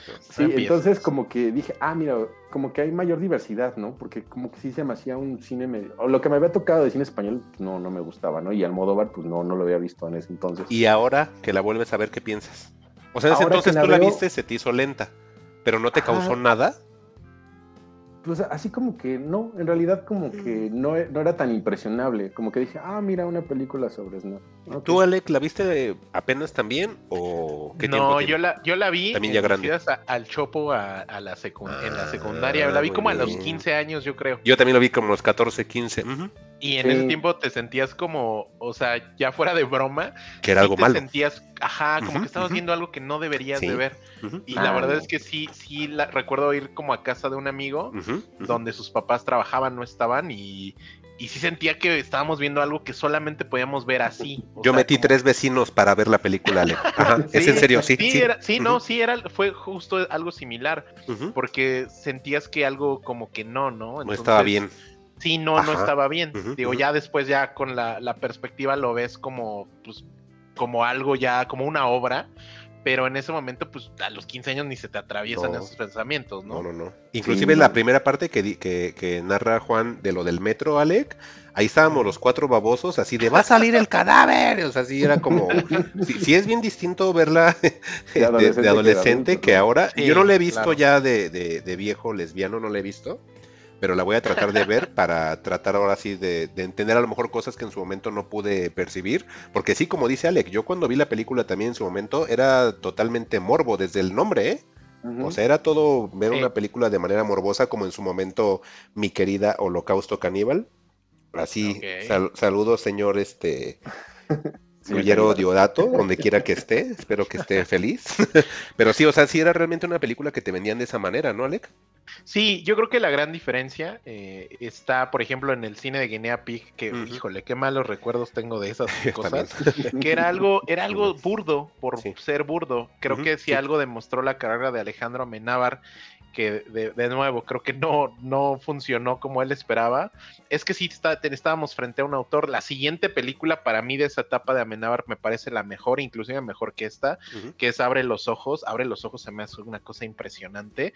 Esa sí tiene años que no la veo y me gustaría revisitar más esa que tesis, pero creo que la diferencia es que eh, y creo que el ejercicio que hizo Juan vale totalmente la pena, revisar una obra de un autor cuando tú ya tienes una perspectiva y conocimientos diferentes que no tenías hace 20 años, ¿no? Sí, y, y, sí les preguntaba esto a los dos porque sí veía que, por ejemplo, este, sí es una experiencia distinta. Porque la primera vez que ves esta película es buscando algo prohibido y malo, que es lo que te platica toda la gente. Y en, las, y en la segunda vista, pues es ya tuviste un bagaje de ciertas películas, unas buenas, otras malas, unas políticamente correctas, otras incorrectas, etcétera. Entonces ya tienes como que eh, una opinión un poquito más amplia. Y aquí, por ejemplo, Juan, sí, sí noté mucho en la reseña eso, que, que, se notaba de una persona madura que había visto un producto maduro. Y sí dije, es que mi experiencia fue algo totalmente distinta. De, a mí desde que Juan me dijo, es que está en Prime, fue así de, la tengo que ver, la tengo que ver. Y la he estado postergando todo el tiempo, pero en serio, en la cabeza la tengo de, quiero verla, quiero sentarme, quiero verla, pero ahora quiero verla con estos ojos, ¿no? De, de, viejo. Y, ver qué es lo que encuentro en la película. Posiblemente ya no me guste, que ha llegado a suceder, o posiblemente le encuentre cosas que diga, wow, ¿cómo no vi todo esto? Pues obviamente porque tenías 14, 15 años, ¿no? Pero... Yo creo que a lo mejor sí te puede, yo, yo les recomendaría que la vieran, porque justamente, eh, ahora sí que el Juan, que la vio primero, el Juan que que la vio, pues son como 10, 12 años de diferencia, ¿no? En el caso de ustedes, no, pues quiero, no quiero arruinarles la edad. No, aviéntala, yo tengo 39 morros. pues mira, por ejemplo, ahí estamos hablando de que son casi 20 años. Sí, sí. Igual Alec, yo creo que han, de haber sido ya 20, años desde que lo vio. Este, y sí cambia mucho tu, tu perspectiva, ¿no? A mí me gustó mucho la, la, película, tiene un muy buen ritmo. Este, el, el cómo va resolviendo las, las los problemas de los personajes o, sus disyuntivas pueden ser así como... Me gusta cómo la resuelve, pero creo que la resuelve de una forma muy simple. Creo que hasta cierto punto está elegante, pero eh, ahora sí que lo, que me llama la atención es cómo, cómo retrata la sociedad, porque al final del día nosotros, nosotros caímos en lo mismo, porque incluso en el final de la película, este, eh, me llamó mucho la atención que, que, las cintas que descubrieron después de desmantelar la red de Snow las pasan en el noticiero y se ve que es un noticiero como de las 3 o 5 de la tarde en España, ¿no? Y entonces dices, ah, chinga, ¿a poco a mediados de los 90 te ponían contenido tan gráfico? Porque incluso escuchan los gritos de, de una de las víctimas este, ya al final. Y dices, ay, ¿cómo, cómo pudieron este, poner algo así en un noticiero, un noticiero de, de la tarde, ¿no? no sé, no sé cómo era en Guanajuato, Juan, pero en el bendito Estado de México teníamos un periódico llamado El Alarma, Ah, sí, cómo no, Y teníamos este noticieros como Primer Impacto y este el de los hermanos que eran gemelos, esos. no, Juan, nacional, te lo juro que, que, que no, o sea, si en España ponían eso, te lo juro que eso era lo más mojigato que podían tener en comparación de Latinoamérica, porque nosotros siempre hemos sido así, o sea, la nota roja es lo de días, eso no, te lo juro y casi te lo puedo firmar que eh, viviendo intensamente en los 90 en Latinoamérica era más hardcore que en Europa, ¿eh? Ajá, pero censurado, ¿no? Por ejemplo, Duro y Directo. Ay, qué censurado, Juan. Eso de la censura más las conozco desde que veo monas chinas. Antes no había eso. Esto era, o sea, hubo un tiempo que inclusive la nota roja, perdón que me salga, pero hubo un tiempo que en la Ciudad de México la nota roja desapareció y nada más lo seguían ejerciendo en el interior de la República y lo hacían con, con, este con encabezados este sarcásticos, ¿no? Así de que alguien se metió en un horno y se murió, es así, y porque estaba borrachito le ponían entra crudo, sale cocido. Y tú así de qué onda, ¿no? Y así el cadáver así todo goroso. pero en la Ciudad de México no lo permitían. Entonces de repente llegó el gráfico otra vez a ponerlo de moda y entonces empezaron a llegar todos los pasquines que tenemos actualmente, ¿no? Pero sí hubo un momento que me acuerdo que en la Ciudad de México dejaron de tener nota roja a la vista de la gente. Pero como saben que si es algo que vende, lo retomó gracias al gráfico. Pero eso siempre ha habido, ¿eh? Sí, sí, sí. Y es que bueno, ahorita igual con, lo que vivimos del narco, pues las, las narconoticias, igual a lo mejor ya no tienen, se supone que ya las iban a, dejar de difundir como con tanta, eh, tan explícitamente, pero pues son el pan de cada día, ¿no? Y nada más hacer un, pequeño este, paréntesis, Juan, de lo que decías del cine español. Eh, de entrada, Alejandro Amenábar es chileno y Gaspar Noé, que toda la gente ha pensado que es español, él es argentino. Bueno, en realidad Alejandro Amenábar es chileno-español. Pero nació en Chile, ese es chileno. Ajá, pero él se cree español, entonces. Ay, Juan, no le muevas, es chileno. Y deja de estar minimizando el cine español. su carrera se hizo en España. Ay, qué grosería. Bueno, está bien. ya me di cuenta que cuando habla, eh, la barrera del idioma se interpone, Juan. si hablan en español ya hay un shock. Déjaselos a España, no seas mala Pobrecito. Pero bueno, está bien. ¿Y algo más, Juan? ¿O cerramos tema? Este, pues no, yo creo que ya podemos ir cerrando el tema. Te digo, a mí me gustó, me gustó reverla. Este, te digo, ahí tiene dos, tres cosillas que dices, ay, como que no me amarró, pero te la perdono porque en realidad la historia es un buen thriller, tiene un buen ritmo, se cuenta muy bien, tiene un buen cierre, este, pero sí no deja de ser como una película de los noventas, ¿no? Ya. Viviendo intensamente los 90. Ah, por cierto, por cierto, pude aclarar una, un error que tuve todo el tiempo. Este, yo pensé que esta película tenía relación con la de Robert Rodríguez, con The Faculty. No. No, para nada. Nada que ver. Por lo mismo de que abre los ojos y Vanilla Sky como que pues tenían su contraparte española y la, No, ¿sabes? A lo mejor se puede parecer a la de Nicolas Cage, ¿no, Alec? Ajá. La de, ¿cómo se llamaba? ¿Cuántos milímetros era de Nicolas Cage? ¿Ocho? 8 milímetros, ¿verdad? Que esa era de un cine también snob. Está muy buena la peli, ¿no? Sí, esa está buena, ¿eh? Es que Nicolas Cage. Nicolas Cage, maestro. Cara de, es la etapa, cara de loco. Cara de loco, Nicolas Cage, y te decimos que es maestro, ¿no? Él sí es maestro, ¿no? Justamente les iba a preguntar, como que a finales de los noventas, mucho del cine de terror se nutrió con películas extranjeras, ¿no? En Estados Unidos. Pues es que obviamente era como lo que suceden con los remakes y adaptaciones. Siempre ha habido. Digo que no es algo nuevo. Creo que es algo que siempre se ha manejado. Perfecto, pues bueno, ya, podemos cerrar el tema entonces. pues la última que les quiero traer es igual del Festival Macabro, cumpliendo su 20 aniversario. En esta ocasión es una película colombiana que se llama Luz, la flor del mal. Esta película igual, buena suerte si la quieren encontrar porque como dice Alex, seguramente terminando el festival, todos los cortos, películas se desaparecen y a ver, ajá, y a ver cómo le hacemos. Deberían de sacar mm, alguna especie de boxed o algo, Alex, de las mejores películas que mínimo tuvieron o, mayores vistas o, o, más recomendadas o más habladas en Twitter, sacar como especie de box set como lo hicieron con la serie de Masters of Horror, que empezaron siendo cortitos de directores conocidos. O como vaya, lo que sacó Netflix de este mm, recopilado de cortos de México Bárbaro 1 y 2, que son la mayoría lamentables. Sí, están bien feos. bien horribles. Ahí lo único rescatable es que salió esta Gigi Guerrero, que ahorita es como súper mega famosa. Ah, sí. Pero porque es modelo. O sea, realmente no es tanto porque haya dado buena propuesta, pero creo que deberían de hacer algo macabro, que se pongan ahí las pilas o algo que nos contraten y nos paguen para que lo hagamos nosotros. yo, les puedo manufacturar los discos piratas si quieren. pero es que sí, o sea, se pierden, ¿verdad, Alec? Y ahí ya nunca las recuperas, entonces está muy mal. Ahora, este, ya para cerrar todo el, episodio, porque creo que hemos estado un poquito largo. Eh, esta película Luz, La Flor del Mal, es una película ya no mexicana, esta es colombiana. A mí me llamó mucho la atención porque me dio muchas reminiscencias a Midsommar. ¿Por qué? Es un poblado que está totalmente aislado del mundo moderno y ese poblado está comandado por un tipo que asimismo se hace, llamado, se hace llamar el Señor. Y a él le gusta eh, tener niños en una especie de pesebre y esos niños llamarles el Mesías. Como dato, ha tenido como 7, 8 niños que los tiene a la intemperie ahí en un pesebre y les hace eh, decir a toda la gente del pueblo que son que ese es el Mesías y que él tiene que estar ahí en el pesebre todo el tiempo. Obviamente si vives en la montaña, pues tienes a un niño este con un calzoncito nada más, pues qué va a pasar, que se va a morir de hipotermia, se va a morir de hambre, porque aparte no le daban de comer porque era el Mesías, ¿no? Entonces era una especie como de secta, culto, religión raro que tenía toda la gente en las montañas y este señor tenía toda la gente como maniatada y tenía como controlada psicológicamente de que todo lo que hicieran fuera de lo que él decía, entonces estaban siendo tentados por el diablo y pues prácticamente tenían que abandonar la montaña en la que vivían, ¿no?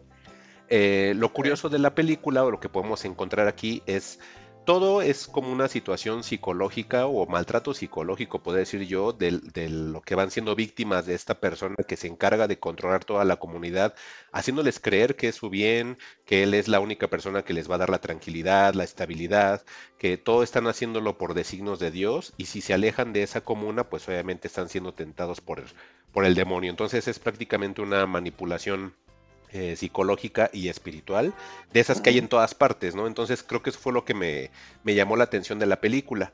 Cuando estuve viendo la película, la vi a través de Filming Latino. Les comentaba que la de Rendezvous, ¿me lo puedes reiterar cómo se pronuncia, Juan? Rendezvous.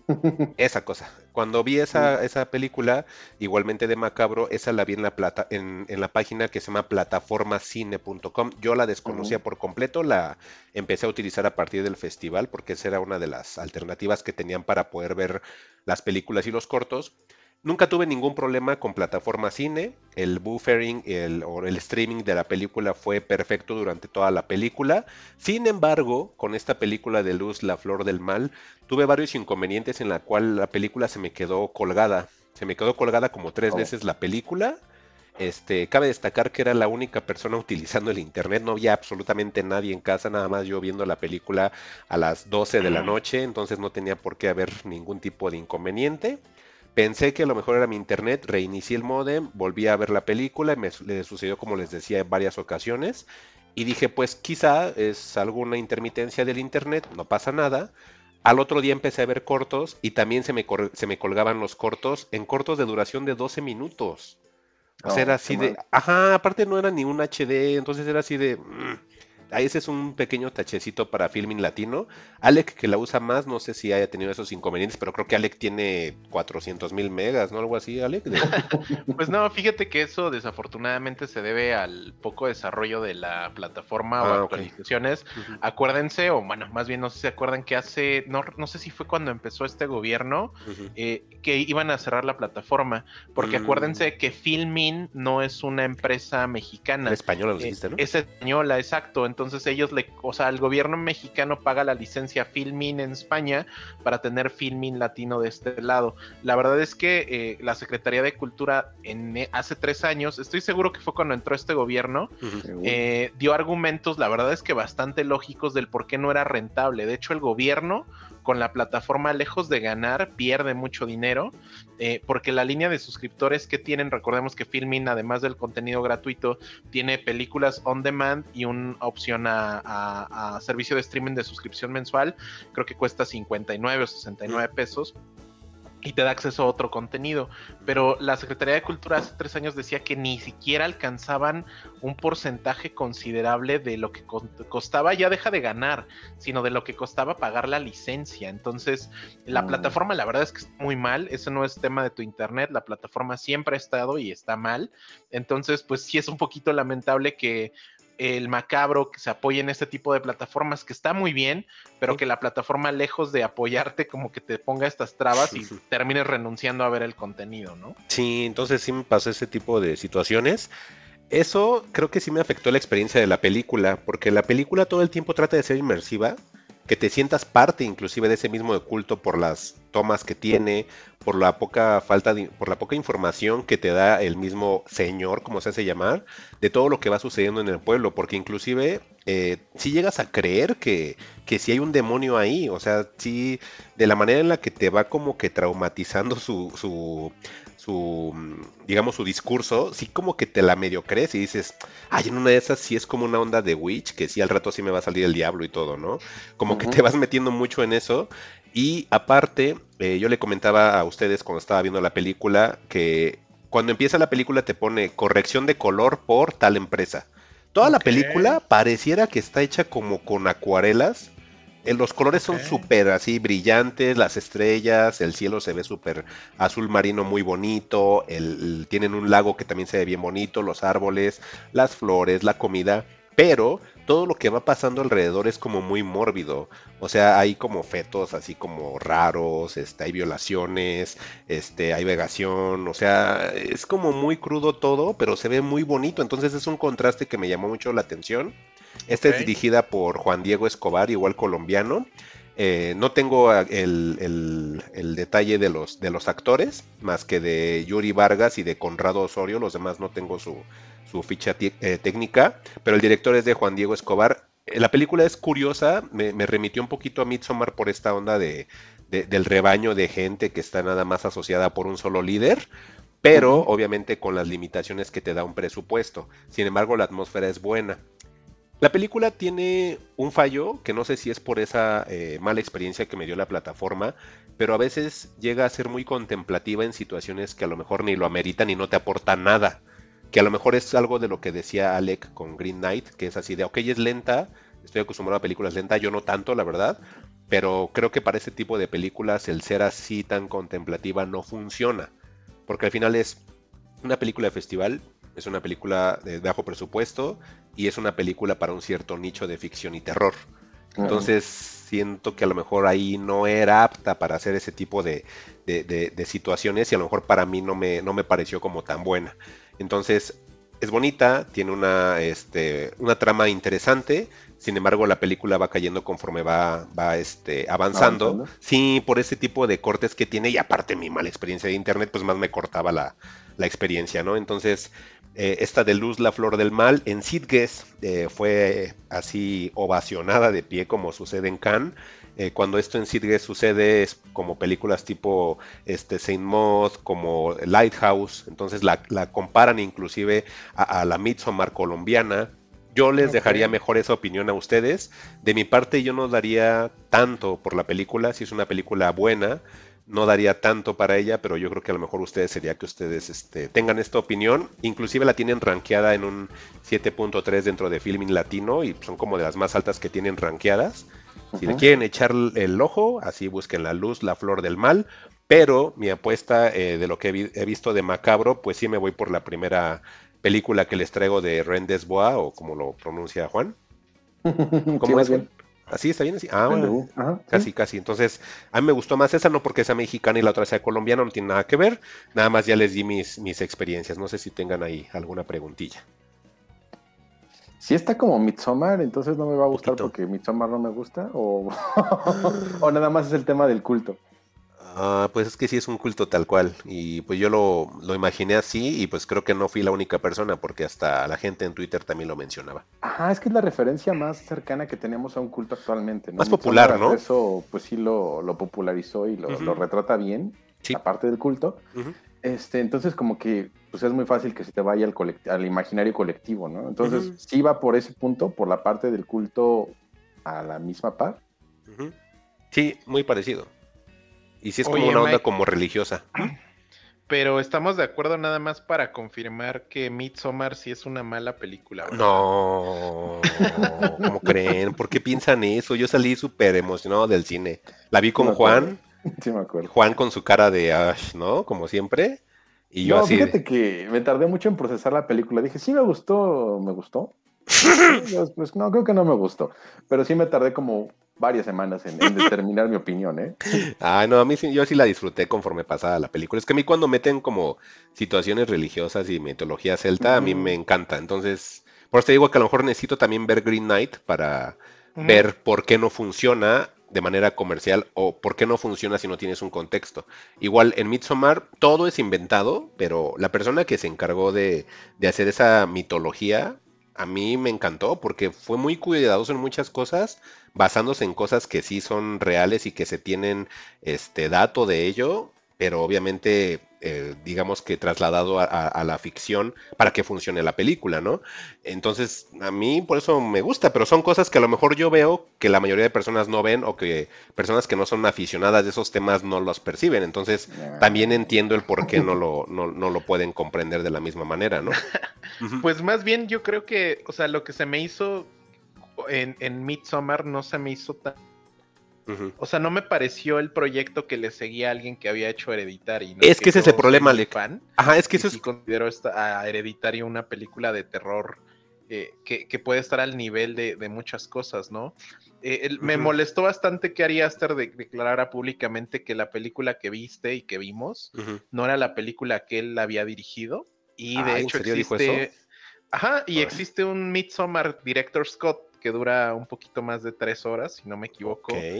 Y, el, ahí la molestia es, fue una edición que solamente se pudo conseguir en la página de eh, A24, que tenía mm. eh, una introducción, inclusive tiene una introducción de Martin Scorsese. Mm. Eh, y bueno, definitivamente esa edición imposible de conseguir actualmente, pero es cuando digo, oye, entonces la película que vi con razón me, me supo incompleta o me pareció no tan, o sea, no tan potente como Hereditary sí lo es. Entonces, fue cuando dije, ah, pues con razón. Entonces ahí es cuando yo creo que no.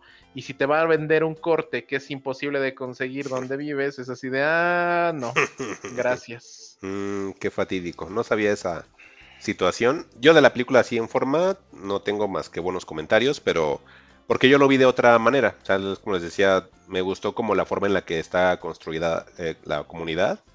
Y no tanto que fuera una película de arte, porque a mí sí me sacó mucho que de onda eso, de que metieran a Midsommar como película de esas de terror artísticas, como lo que sucede con Hereditario, con The Witch. Pero es que sí lo es, ¿no? No, para nada, es que es, es una versión... No, es que es como les digo, depende como que el público, porque, por ejemplo, yo creo que esta es una adaptación de la película que inclusive también este, ¿cómo se llama? Nicolas Cage hizo, la del hombre de mimbre. Pero obviamente siento que está más, no sé si la han visto ustedes es la de Burning Man. Es que es Winkerman o Winkerman. Ah, de Wickerman. Ajá, es el hombre de mimbre en español. Entonces, este, hay una película del hombre de mimbre que es la, original, la setentera, que de hecho hasta el personaje que sale ahí salen muchos memes, seguramente si le googlean ahorita nada más el hombre de mimbre, el primer persona que sale gritando es, es un meme, ¿no? Pero a mí se me hace que esto se me, era una reinterpretación del hombre de mimbre, pero contemporánea, porque también para la mm. gente que no la ha visto, que seguramente ya la vio, este, ya vio este Midsommar, la última escena es la última escena del hombre de mimbre.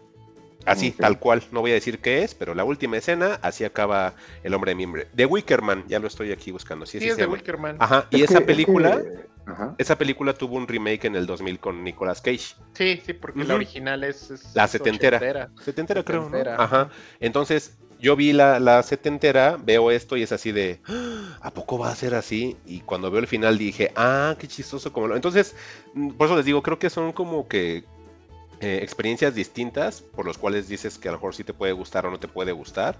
Pero a mí por eso me gusta Midsommar, porque les decía, todo lo que crearon de la comunidad, eh, como su onda religiosa y al fin cómo es que terminaron, dije, ah, ok, hasta tributo al hombre de mimbre, muy bien. Entonces yo mm, salí muy contento, ¿no? Y yo por ningún lado le encontré lo artístico, ¿eh? O sea, fue así de...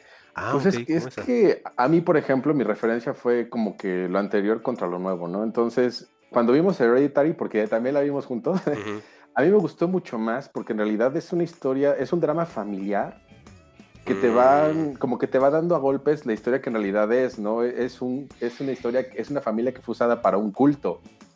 Y dices, ah, ok, como que aquí está disfrazada una cosa con la otra y se me hace muy padre, ese concepto me gusta mucho, ¿no?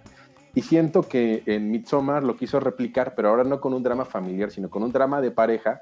Pero el drama de pareja, aunque está ahí, no está bien, este, no funciona, no, no, no lo mete correctamente y siento que por ahí se pierde y no, no logra hacer lo, lo, que realmente quería hacer. No sé si en esta parte de, de, las tres horas que comenta Alec, ahí sí lo desarrolla bien y, y, lo, y concluye bien su fórmula y su ejercicio y amarre mejor.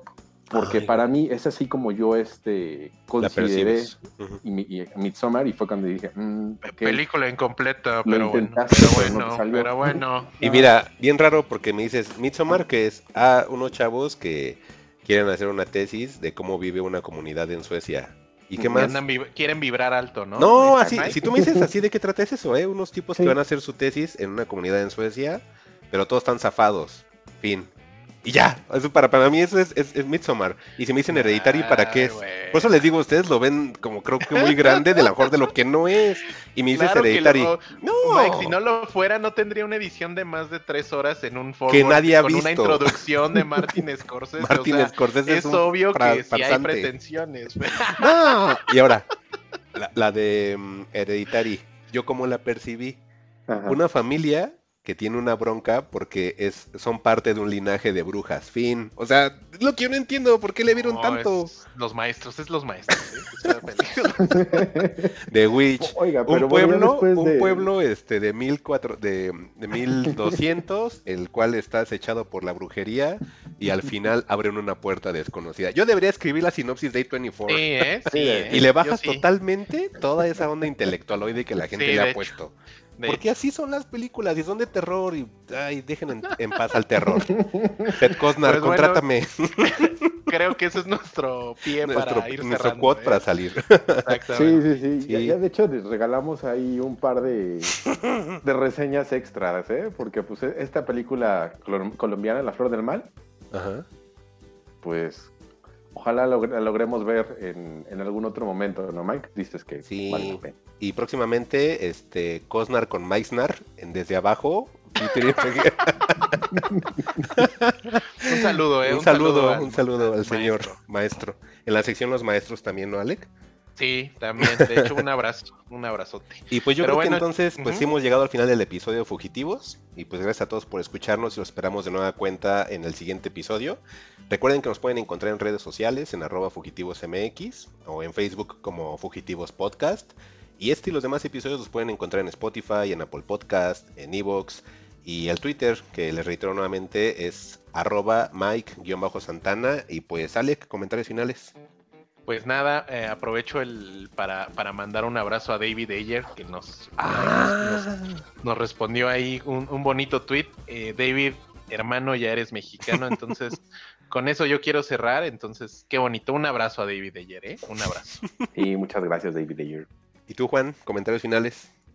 Ah, pues ya saben, como siempre, ahí me encuentran en arroba juan-xhu para lo que se les ofrezca. Este, reiterando lo que dice Alex, pues muchísimas gracias a- al maestro que tuvo el detallazo de contestarnos un tweet, bueno, contestarle un tweet a Alec, a David Ayer. Este, habla muy bien de ti, David, muchísimas gracias. Pues bueno, a Latinoamérica Unida los queremos, los abrazamos este, y estamos aquí para ustedes. Muchas gracias por sus descargas, por sus recomendaciones y pues ya, ya, ya cerramos ahora sí, ¿no, Mike? Sí, pues cuídense y a ver si alcanzan a ver algún corto de, de Macabro, pero para el próximo año, porque ya fue. cuídense. Adiós. Bye. Y no va a sonar la música para mí.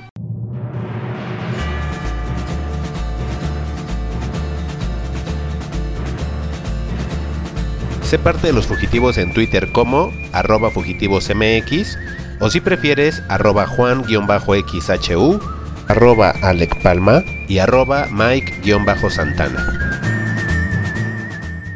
Fugitivos. Historias para el camino.